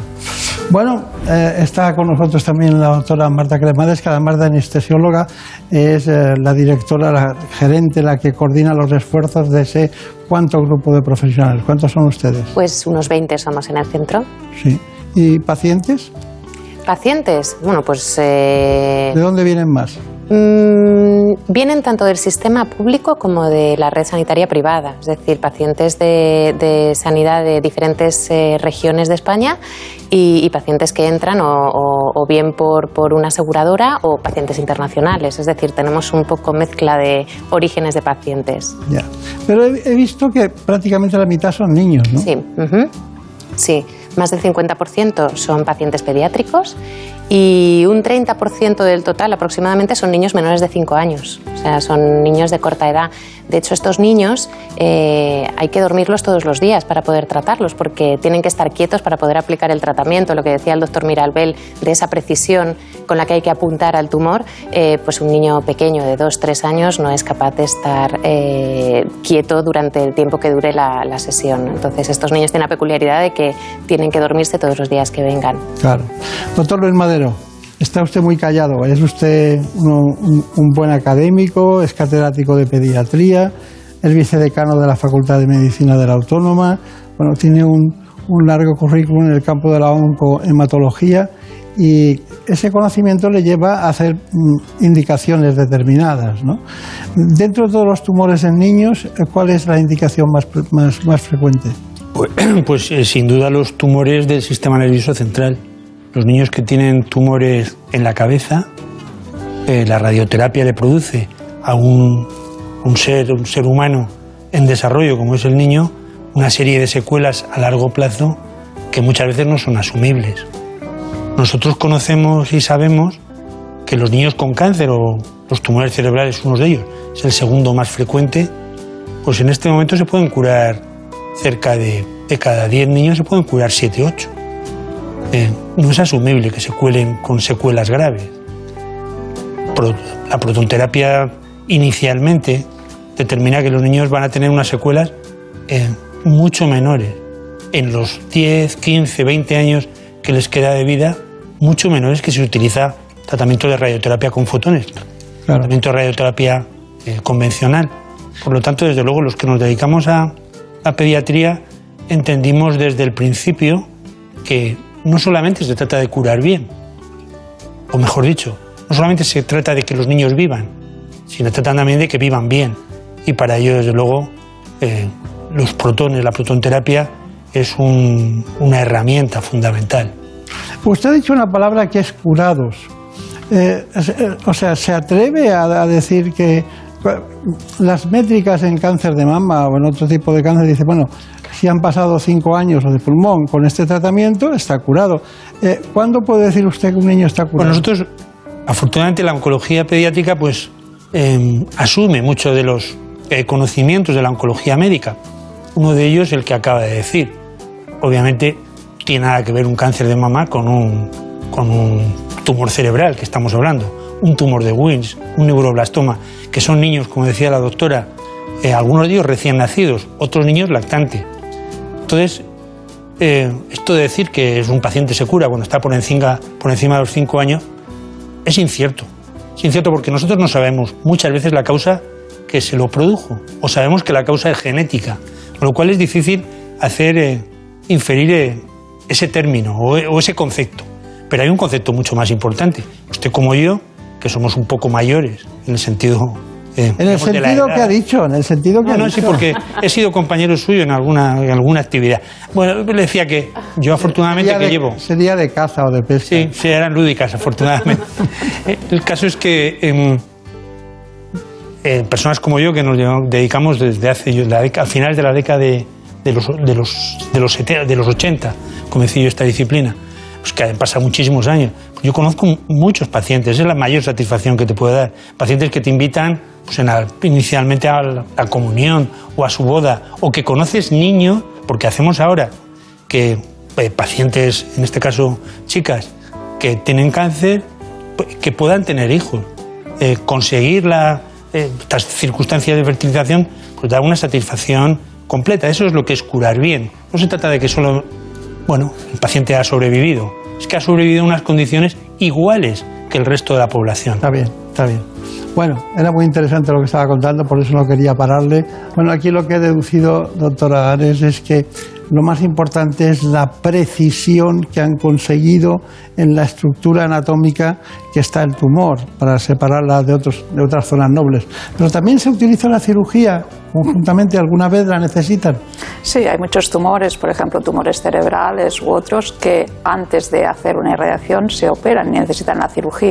Entonces, eh, la mayoría de patologías de tumores oncológicos, eh, el tratamiento es multidisciplinario, ¿no? que requieren múltiples Claro. disciplinas. Claro, claro. No, y, y lo bueno es que puedes quitar el tumor y mantener los órganos nobles que están también en el ámbito de la generación de, de endocrinología o de procesos endocrinológicos, con lo cual se preservan las funciones de otras muchas partes. ¿no? Depende de qué tipo de tumores. Hay tumores que, por ejemplo, solo se tratan con combinaciones de quimioterapia y radioterapia, otros que solo se tratan con radioterapia y hay otros que requieren la intervención de la cirugía también. ¿no? Está bien, está bien. Bueno, vaya, vaya currículum, ¿eh? Tampoco le queda nada a usted, ¿no? Empezó en el Valdebrón, o estuvo en el Valdebrón, en oncología radioterápica, en Santa Cruz y San Pau también, en Lausanne, en Ginebra, en el Massachusetts General Hospital, que es un centro que hemos visitado en alguna ocasión, en Boston. Y, bueno, y me ha llamado mucho la atención Paul Scherer, el centro Paul Scherer, me ha llamado muchísimo la atención, porque se, se hizo hace muchos años, ¿no? Sí, el Paul Scherrer Instituto es el Instituto Federal de Investigación de Suiza y uno de los grupos de trabajo dentro del gran campus que tiene múltiples eh, grupos de investigación eh, fue la línea de, de la protonterapia, ¿no? que, es, que era el centro de protonterapia para todos los pacientes suizos. Claro. Y el Paul Scherrer Instituto es eh, el centro pionero donde se desarrolló lo que se llama la técnica del, pon- del pencil beam scanning, que es este haz de irradiación milimétrico con el que puedes depositar la dosis de protones de forma muy, muy, muy conformal y de forma tridimensional en el volumen que tenemos que irradiar. Está bien. Bueno, se ha incorporado ahora Marina Aturiac para ver qué preguntas tiene. Pues la, la pregunta más recurrente ha sido si este tratamiento está al alcance de cualquier ciudadano, como comentaba antes la doctora Cremadas, que reciben pacientes de la seguridad social y demás. Todos tenemos acceso a esto. Eh, depende del tipo de tumor. Eh, sí que es cierto que es eh, una prestación que, hasta ahora los pacientes, como no había en España, se iban fuera a Europa. Ahora eh, tenemos centro de protonterapia en España, entonces se envían, pero tiene que cumplir ciertos requisitos. La Sociedad Científica de Oncología Radioterápica Española estableció unos criterios y normalmente estos casos son evaluados por una comisión y se decide si son aptos para protones o no. Y doctor Madero, al ser una, una terapia tan novedosa, por lo menos para nosotros, para los ciudadanos, ya se palpan su consulta los grandes avances que supone para la población pediátrica esta terapia. Ya ven que no se produzcan tumores radioinducidos. Eh, la experiencia obviamente es limitada, pero sí que hay experiencia no propia, sino de diferentes grupos cooperativos en los que sí que han evaluado cómo muchas de las bonanzas de la protonterapia ya, ya son palpables y, evidenciables. Sí que hay experiencia contrastada. ¿Y todos los pacientes son candidatos a, recibir esta terapia o hay alguna contraindicación como una enfermedad preexistente o algo así? En principio, todo paciente que es tributario a recibir una radioterapia con una radioterapia dentro del manejo multidisciplinario se puede tratar con protonterapia. Eh, algunas contraindicaciones no son tal contraindicación, sino que pueden ser problemas técnicos, por ejemplo, pacientes que tienen eh, prótesis metálicas en algún implante porque tiene una fijación en la columna, a veces nos, nos puede dificultar el, el, cálculo de la distribución de la dosis que queremos administrar y esto requiere un trabajo extra, digamos, para poder decidir si realmente eh, podemos administrar este tratamiento con protones, pero la, contraindicaciones en sí no hay. ¿Cuántos niños hay en España que pueden tener un tumor eh, accesible a la protonterapia en este instante? ¿No se sabe? Sí, sí, hombre, sabemos todo. Hay un registro nacional de tumores infantiles que te dice que año, menores de 18 años, hay 1.200 pacientes. En este momento en España. 1.200 cada año. Cada año, claro, claro. Es el único registro poblacional de nuestro país que evalúa el número de pacientes con cáncer por debajo de 18 años. Está bien. Una fotografía perfecta. Bueno, Doctora Carmen Ares, cuéntenos. Bueno, yo creo que es una tecnología que nos permite tratar enfermedades oncológicas eh, con las posibilidades de controlar la enfermedad y reducir de forma muy significativa las toxicidades que provocan estos tratamientos, con lo que estamos ganando calidad de vida de pacientes que van a ser largos supervivientes. Bueno, pues eh, eso está muy bien. Vemos que eh, la supervivencia ha sobrepasado ya el 80%, desde el 2015 que vienen teniendo trabajos que, hemos ido viendo. Y, también vemos que empiezan a moverse ensayos clínicos de manera importante y estudios para, para ir progresando en este ámbito. Bueno, señora Turiac, muchas gracias. A todos ustedes, Carmen, Marta, profesor, muchas gracias. Y solo indicarles que es una de esas veces que te quedas con ganas de estar todo el día con ustedes hablando de prototerapia. Lo volveremos a hacer en otro momento, pero de momento muchas gracias, mucha suerte y hasta pronto. Gracias. En buenas manos. El programa de salud de Onda Cero. ¿Conoces la relación entre cuidar de tu hogar y cuidar de ti? En Murprotec sabemos que cuando eliminamos las humedades de forma definitiva de tu hogar estamos cuidando de ti y de tu familia. Una vivienda libre de humedades es sana y segura. Llámanos al 930 1130 o accede en murprotec.es. Cuidando de tu hogar, cuidamos de ti. En buenas manos. El programa de salud de Onda Cero. Dirige y presenta el doctor Bartolomé Beltrán.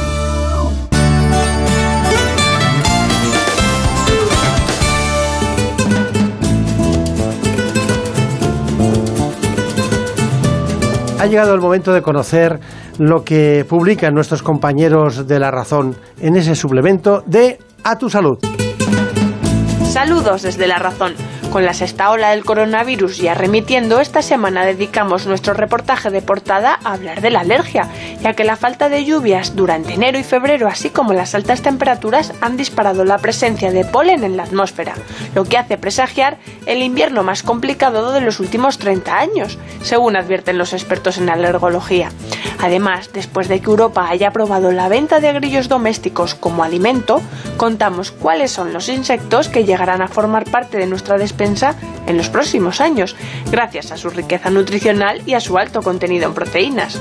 También hablamos de pandemia, ya que los expertos consultados por A Tu Salud insisten en que para quitarnos la mascarilla en interiores será necesario tener al menos una incidencia acumulada 14 días por debajo de 50, mientras que ahora todavía se supera la cifra de los 900. Y también contamos cuáles son los consejos a seguir para evitar la hinchazón del estómago y la aparición de gases, un problema muy molesto que puede entrañar otros serios problemas de salud. Pero como siempre estos son solo algunos de los contenidos. Encontrarán más información en las páginas del suplemento a tu salud y durante toda la semana en nuestra web www.larazón.es barra salud. Sin más, que pasen una feliz semana y cuídense. En buenas manos. El programa de salud de Onda Cero. Dirige y presenta el doctor Bartolomé Beltrán.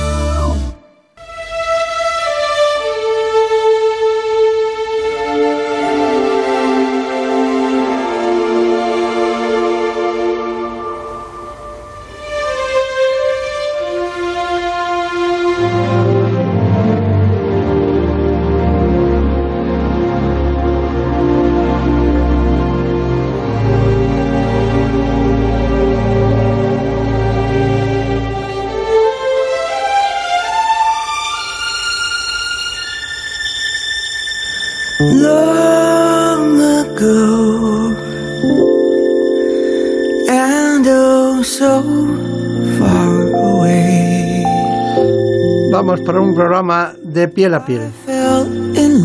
La dermatología. El órgano más extenso del cuerpo humano. Vamos a repasar las patologías más frecuentes de la dermatología. Lo vamos a hacer con el presidente de la Academia Española de Dermatología y Venerología. Es además jefe de servicio de dermatología del Hospital Ramón y Cajal de Madrid. Se trata del doctor Pedro Jaén.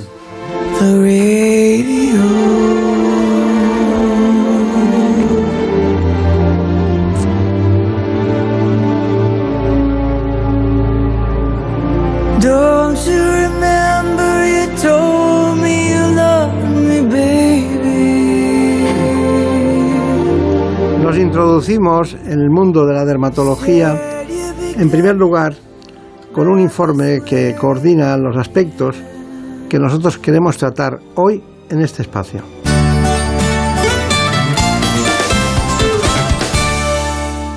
La piel es el órgano más extenso del cuerpo humano y la principal barrera protectora frente a cualquier agresión externa. Consta de tres capas bien definidas, epidermis, dermis e hipodermis, cada una de ellas con sus propias características y funciones. Entre ellas la protección, la termorregulación sensorial, las funciones secretora y excretora, la inmunológica y la producción de vitamina D. De hecho, sin piel los humanos no podríamos sobrevivir ni relacionarnos con el mundo exterior. Su exquisita inervación llega a las raíces medulares dorsales y de allí al cerebro. Esto nos permite tener sensaciones de tacto, vibración, presión, temperatura, dolor y prurito. Sensaciones fundamentales para la subsistencia, pero al ser un órgano tan expuesto también sufre numerosas patologías. Acreditados estudios de la industria farmacéutica afirman que alrededor del 50% de la población española sufrirá problemas de piel a lo largo de su vida, problemas que van acentuándose con la edad hasta llegar a ser crónicos en más del 10% de los pacientes mayores de 65 años. Las patologías más comunes son la queratosis actínica, el acné, la psoriasis, la rosácea, la dermatitis atópica y en menor medida el vitíligo. Según la Academia Española de Dermatología, una alimentación sana, vigilar nuestro nivel de vitamina D, mantener una buena hidratación y no abusar de la exposición al sol nos ayudará a mantener una piel sana incluso en tiempos de pandemia. Bueno, pues aquí estamos y, hoy, como os ha dicho uno de los grandes expertos en el ámbito de la dermatología, contamos por tanto en el programa con el doctor Pedro Jaén, que es presidente de la Academia Española de Dermatología y Venerología y además jefe del Servicio de Dermatología del Hospital Ramón y Cajal de Madrid. Es director además de un grupo asistencial de investigación y concretamente en este ámbito, en el ámbito suyo, en el ámbito de la dermatología. Hay muchas cosas que contar de él, pero él mismo nos las va a contar. Doctor Jaén, hola solo. Efectivamente. Hola solo. Hola solo, ¿el de qué zona es? El vasco. Ah, es vasco. Abuela. Ah, su abuela vasca. Lequeitio. De Lequeitio, qué sitio, ¿no? Sitio estupendo. Está bien, está bien.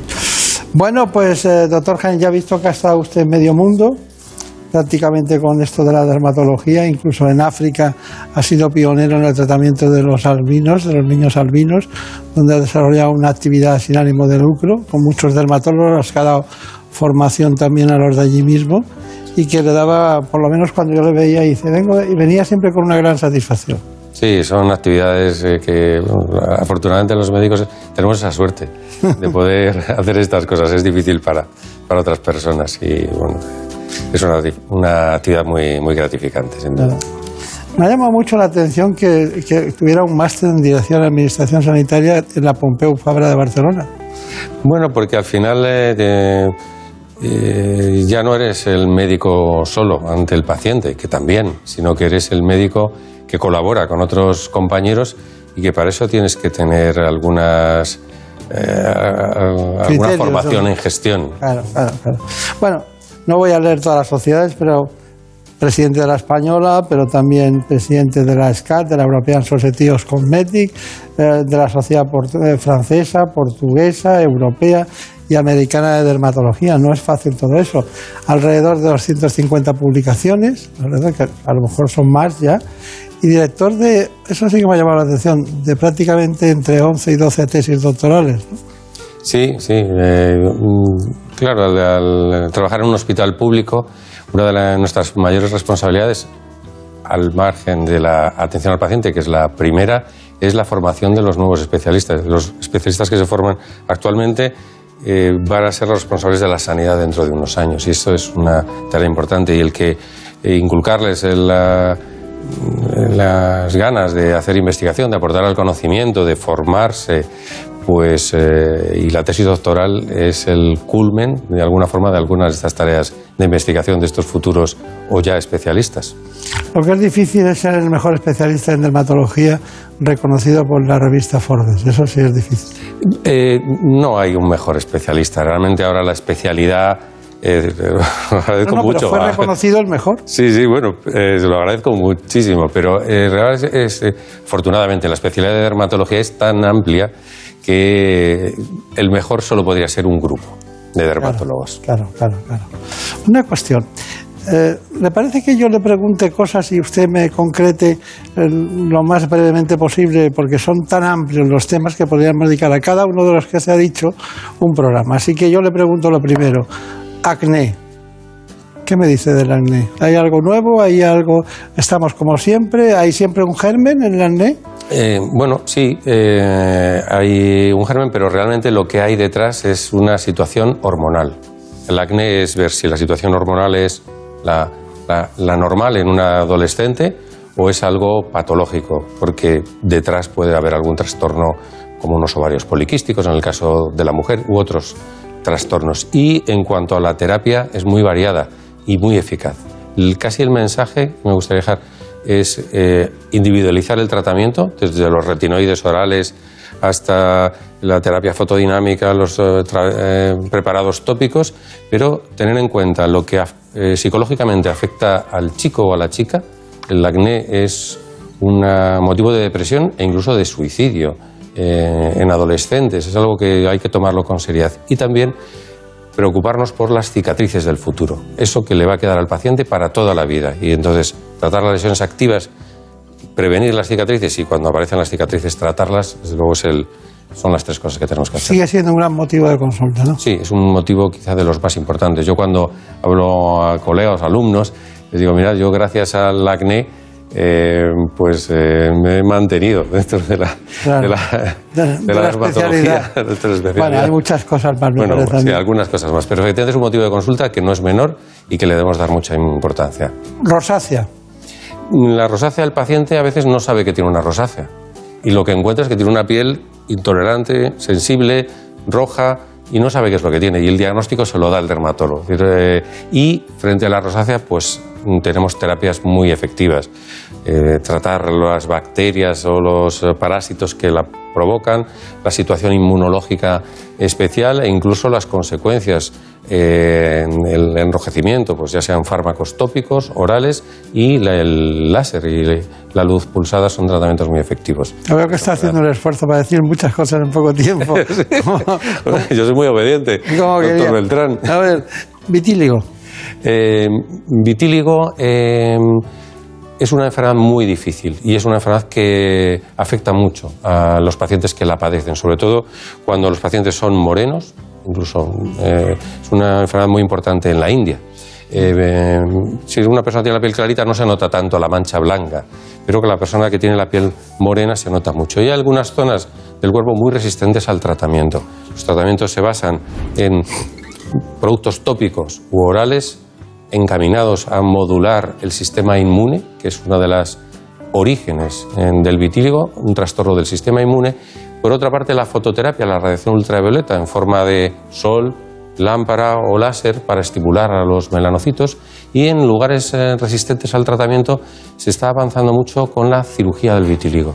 Se toma mm, piel, melanocitos de una zona que la conserva y se emulsionan, por así decirlo, y se trasplantan a otra zona donde no los recibe. Esto es eh, importante eh, en el tratamiento de, de, lesiones muy resistentes y con ubicaciones muy estables du durante tiempo. Pero esto no lo estudió usted cuando hacía la carrera, ¿eh? No, no, esto efectivamente es más reciente. Es de estudiar sí. después, que es la labor sí, diaria. Sí, la verdad es que de las cosas que estudié en la carrera... Quedan poquitas, ¿eh? Quedan pocas. No, y hay algunas que ni están, ¿no? En, y el, en los libros de dermatología. Sí, están hablando de sífilis, enfermedades venéreas y tal, pero bueno, bueno era, quedan. hay un cierto repunte, porque la sífilis desapareció, entre comillas, cuando teníamos miedo del SIDA y cuando se perdió bajo el miedo, pues repuntó la sífilis. Claro. Bueno, uñas, ¿qué me dicen las uñas? Eh, las uñas eh, acompañan, la alteración de las uñas acompaña a muchas enfermedades dermatológicas y en ocasiones eh, suponen eh, una infección por hongos y pueden ser contagiosas, se pueden transmitir. Afortunadamente, no en la mayor parte de los casos, en la menor Claro. parte. Y cuando acompañan a la enfermedad, es el caso de la psoriasis o de la dermatitis atópica, suelen ser una zona resistente al tratamiento. Está bien. Eh, en este grupo, eso es lo que es una unidad en su clínica que se llama, ustedes le llaman de dermatología clínica. Me queda preguntarle por él o la psoriasis. Eh, bueno, eh, de las dos formas eh, es correcto, el psoriasis o la, o la psoriasis. Es una enfermedad muy prevalente, afecta al 2% de la población. Afortunadamente, de forma grave o extensa, a una menor parte de la población y, sobre todo en estos casos, eh, sabemos que se asocia a, otras enfermedades. El paciente que tiene psoriasis, psoriasis puede tener con mayor frecuencia artritis y puede tener con más frecuencia que la población normal enfermedad cardiovascular. Entonces es importante eh, que nosotros, el dermatólogo, que es el médico de cabecera del paciente con psoriasis, le eh, oriente al paciente y, e incluso podamos estudiar eh, si se asocia a alguna de estas comorbilidades, como llamamos a las enfermedades que acompañan a otra enfermedad. Eh, lleva más de 25 años. Es que no quiero seguir contando porque igual me salen algunos más, pero no me gusta a mí eso de contar los años. Pero, ¿cuántos son ustedes en su grupo trabajando? Eh, pues ahora mismo somos más de 50 médicos, sí. es un grupo muy, muy extenso. Bueno, vamos a entrar dentro del mundo de la dermatología estética. ¿Cuál es el, diríamos, me- me- sin saber en profundidad lo que, lo que es la consulta diaria, pero yo me inclinaría por los cánceres de, de piel, que ya pertenece a la cirugía, ¿no? Eh, y no tiene nada que ver con la estética, pero conviene que sus consecuencias no es lo mismo tener una cicatriz horizontal que en la frente que tenerla vertical, ¿no? Pero, ¿qué sería? ¿La medicina regenerativa? ¿La que más importa? ¿Sería el rejuvenecimiento facial? ¿Cuál sería la que más... Lo ideal sería eh, recuperar lo que se ha perdido eh, y ser uno mismo. Eh, eso tiene sus limitaciones, no podemos conseguirlo. La medicina regenerativa trata de esto, aprovechar algunos componentes de nuestro propio organismo o estimularlos indirectamente para que fabriquen esos componentes que se han estropeado, ya sea el dermis, sea la epidermis, y actualmente lo hacemos, eh, utilizamos pues, las células madre que contienen la grasa de los pacientes, la- el panículo adiposo, las, eh, estimulamos las células madre que, que tenemos en la piel con distintos mecanismos eh, para que actúen sobre la piel o con el, factores de crecimiento que podemos extraer del propio plasma, de la propia sangre de los pacientes, podemos estimular también otros compartimentos celulares de nuestro organismo para que fabriquen los componentes que perdemos, colágeno, la elastina, etcétera. Y esto tiene un efecto estético muy, muy beneficioso. ¿Y el rejuvenecimiento de manos se puede conseguir? Bueno, hay una parte que, que mm, las manos, mm, la piel de las manos se altera y podemos rejuvenecerla estos procedimientos, también eh, las alteraciones de la pigmentación pues, con dispositivos láser y el aumento de la, eh, mm, provocar un aumento de los tejidos blandos. Con el tiempo las manos se adelgazan. Eh, también se puede conseguir, ya sea estimulando con factores eh, de crecimiento propios o aportando y transfiriendo grasa o materiales de relleno que estimulen los propios tejidos blandos. Está bien, está bien. Bueno, hay muchos motivos de consulta, pero en el ámbito de la belleza y el cuidado estético hay muchos. Nuestra compañera Brenda Hermida nos ha hecho esta información. Una piel sana es el primer paso para tener una piel bonita y por ello es imprescindible solucionar los problemas dérmicos preexistentes, si los hay, antes de plantearse abordar cualquier mejora estética. Hay dos razones principales por las que los pacientes visitan la consulta del dermatólogo. Por una parte, enfermedades en la piel como manchas, acné, psoriasis u otras patologías y por otra, las consultas de carácter estético en las que los pacientes buscan principalmente mejorar la calidad y apariencia de su piel. Suele ser una mujer general en edad media que está preocupada tanto por la salud de su piel como por los primeros signos del envejecimiento. Sí que es cierto que a veces los motivos de consulta relacionados con arrugas, temas estéticos, aunque vayan enfocados por esa vía, siempre nosotros le damos un enfoque médico. Dentro del que destacan los siguientes motivos de consulta. El acné, en épocas como el otoño suele empeorar. También la rosácea, sabemos que es una enfermedad que recuerda bastante al acné. El uso de mascarillas está empeorando mucho esta patología. Y diría que en tercer lugar, la psoriasis. Es una enfermedad de la piel que sabemos que es crónica, que suele ir en brotes y por lo tanto es necesario pues a veces poner un tratamiento más intensivo en esta época del año. Y aunque algunas visitas al dermatólogo se pueden posponer, otras deben realizarse a la mayor brevedad posible. En general tenemos que sospechar que una lesión de la piel es grave, sobre todo cuando vemos un lunar que cambia de aspecto. Podemos estar ante un melanoma, que es uno de los tumores más graves a nivel de la piel y que nos deben hacer eh, consultar con nuestro dermatólogo de una forma rápida. Y para prevenir este tipo de problemas, los expertos recomiendan cuidarla de los agentes de riesgo externos y prestar atención a cualquier señal de anomalía.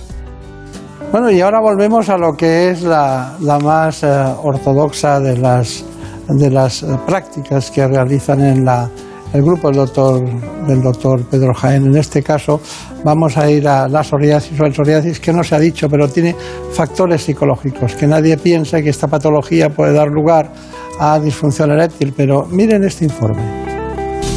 Las relaciones sexuales son fundamentales para la salud de la convivencia en pareja. Mucho. Y a cualquier edad, además. Sí, pues fíjate, para que el, el día sea mejor. O sea, lo tengo, no sé si tú lo tienes Sí, claro, sí, pero sí, no, clari- vamos, clarísimo que para que el así. día vaya mejor, fíjate. Vamos, me parece básico. No creo que sea lo más importante, pero es muy importante. Sin embargo, y aunque no suele hablarse de ello, algunas enfermedades están directamente relacionadas con un empobrecimiento en la esfera sexual. Es el caso de la psoriasis. Un 50% de las personas que la padecen sufren una reducción en la satisfacción sexual que puede verse además agravada si la enfermedad se desarrolla en las zonas genitales. El ardor, el picor y la mayor sensibilidad, además de la fricción o la frotación, pueden hacer que los síntomas empeoren severamente.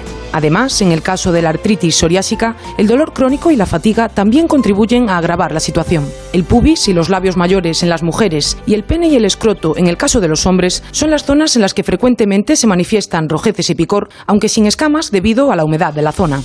Es importante saber que algunos tratamientos para estos síntomas están asociados con trastornos de la disfunción eréctil. Sin embargo, las lesiones cutáneas no son lo único que afecta al terreno sexual. El factor psicológico es otro de los obstáculos a los que se tienen que enfrentar estos pacientes, ya que la psoriasis está asociada con una disminución de la autoestima que desemboca, por tanto, en una pérdida del apetito sexual. Hay cosas que, que la gente se corta, evidentemente. Normalizar temas como este, como ven, todavía tabúes en la sociedad y compartirlos con profesionales en la materia contribuye a seguir buscando soluciones para mejorar la vida de estos pacientes. Bueno, hay muchas cosas que se pueden hacer en la dermatología porque deriva o va, la sociedad va adelante y las necesidades sociales también, ¿no? Tenemos mucha información, había una de tatuajes, pero nos importa más qué preguntan ustedes desde fuera. Marina Turiak. Es relacionado con la psoriasis, doctor. ¿Son los fármacos biológicos la esperanza para los pacientes que la sufren? En este momento eh, son la, la solución para los pacientes con psoriasis más grave, sin duda. Y eh, posiblemente en el futuro sea la solución para cada vez mayor número de pacientes, aunque su psoriasis no sea tan grave, porque los eh, efectos secundarios que todos los medicamentos tienen cada vez son menores y el, eh, el efecto, la eficacia cada vez es mayor. Se administran eh, cada cierto número de días o semanas y el paciente puede permanecer limpio eh, en un gran número de casos. Eh, pero no debemos olvidar el resto de los tratamientos que también son muy efectivos. Los tratamientos tópicos, la fototerapia con radiación ultravioleta, selectiva para los pacientes con psoriasis y algunos fármacos clásicos que todavía tienen interés para el tratamiento de esta enfermedad. Muy bien. Hay una, hay una, un tema que es, apasionante y da mucho miedo al principio a los pacientes, que es la cirugía de Mohs, que es un, tipo de cirugía que aparte de ser de intentar buscar la profundidad de, la, de lo que es eh, un cáncer, ¿no? que a veces eh, como la, diríamos como la- las raíces de un, de un árbol, hay que ir a buscarlo y luego hacerlo también que no parezca que haya pasado nada. Cuénteme, ¿en qué consiste la cirugía de Mohs? Pues la cirugía de Mohs la utilizamos para el tratamiento de los carcinomas, que es el cáncer más eh, de piel, que es el cáncer más frecuente de todos los cánceres que tiene la persona. Y nos permite de forma muy eh, precisa, microscópica, el, eh, eh, controlar la curación prácticamente al 100% de todos los cánceres que tienen una indicación quirúrgica, con la menor pérdida de tejido sano. Es una cirugía de una gran precisión y una altísima tasa de curación. Está bien. Bueno, eh, bueno, pues ya saben, podríamos estar aquí toda la vida hablando de dermatología, como ocurre cada día.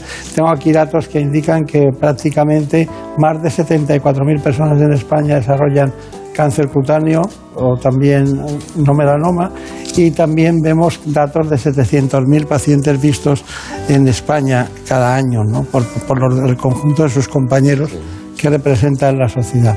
¿Me da, alguna conclusión que podamos decir que es muy difícil combinarlas todas, pero algo que pueda decir a todo el mundo? Bueno, eh, tenemos una ventaja con los problemas de piel, es que eh, se ven.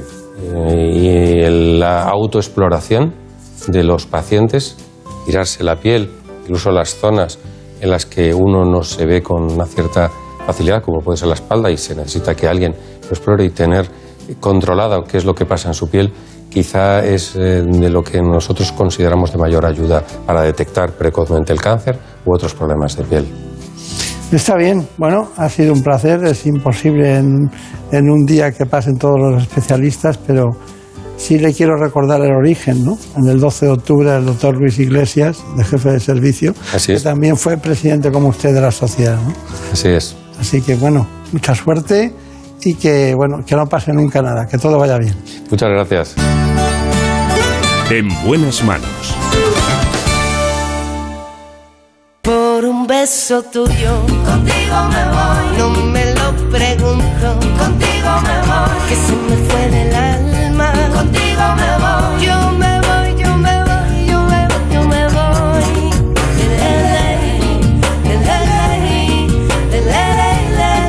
Tenido la oportunidad de conocer la magnífica realización de David Fernández. Por un beso tuyo me quedé en silencio cuando sin remedio te sentí besar. Por un beso tuyo el amor a duelo y perdiendo el miedo se dejó llevar. Y siempre de guardia en la producción, Marta López Llorente. Y tu boca loca me quiso engañar. Por un beso tuyo ya un beso tuyo, contigo me voy. La semana que viene volvemos y les recomiendo que este domingo de 9 a 10 de la mañana pueden ver ustedes el programa ¿Qué me pasa, doctor? Con sus mismos autores no juegues conmigo. y los mejores periodistas en salud. Esta noche contigo me voy. Conmigo, La cadena es la sexta. conmigo.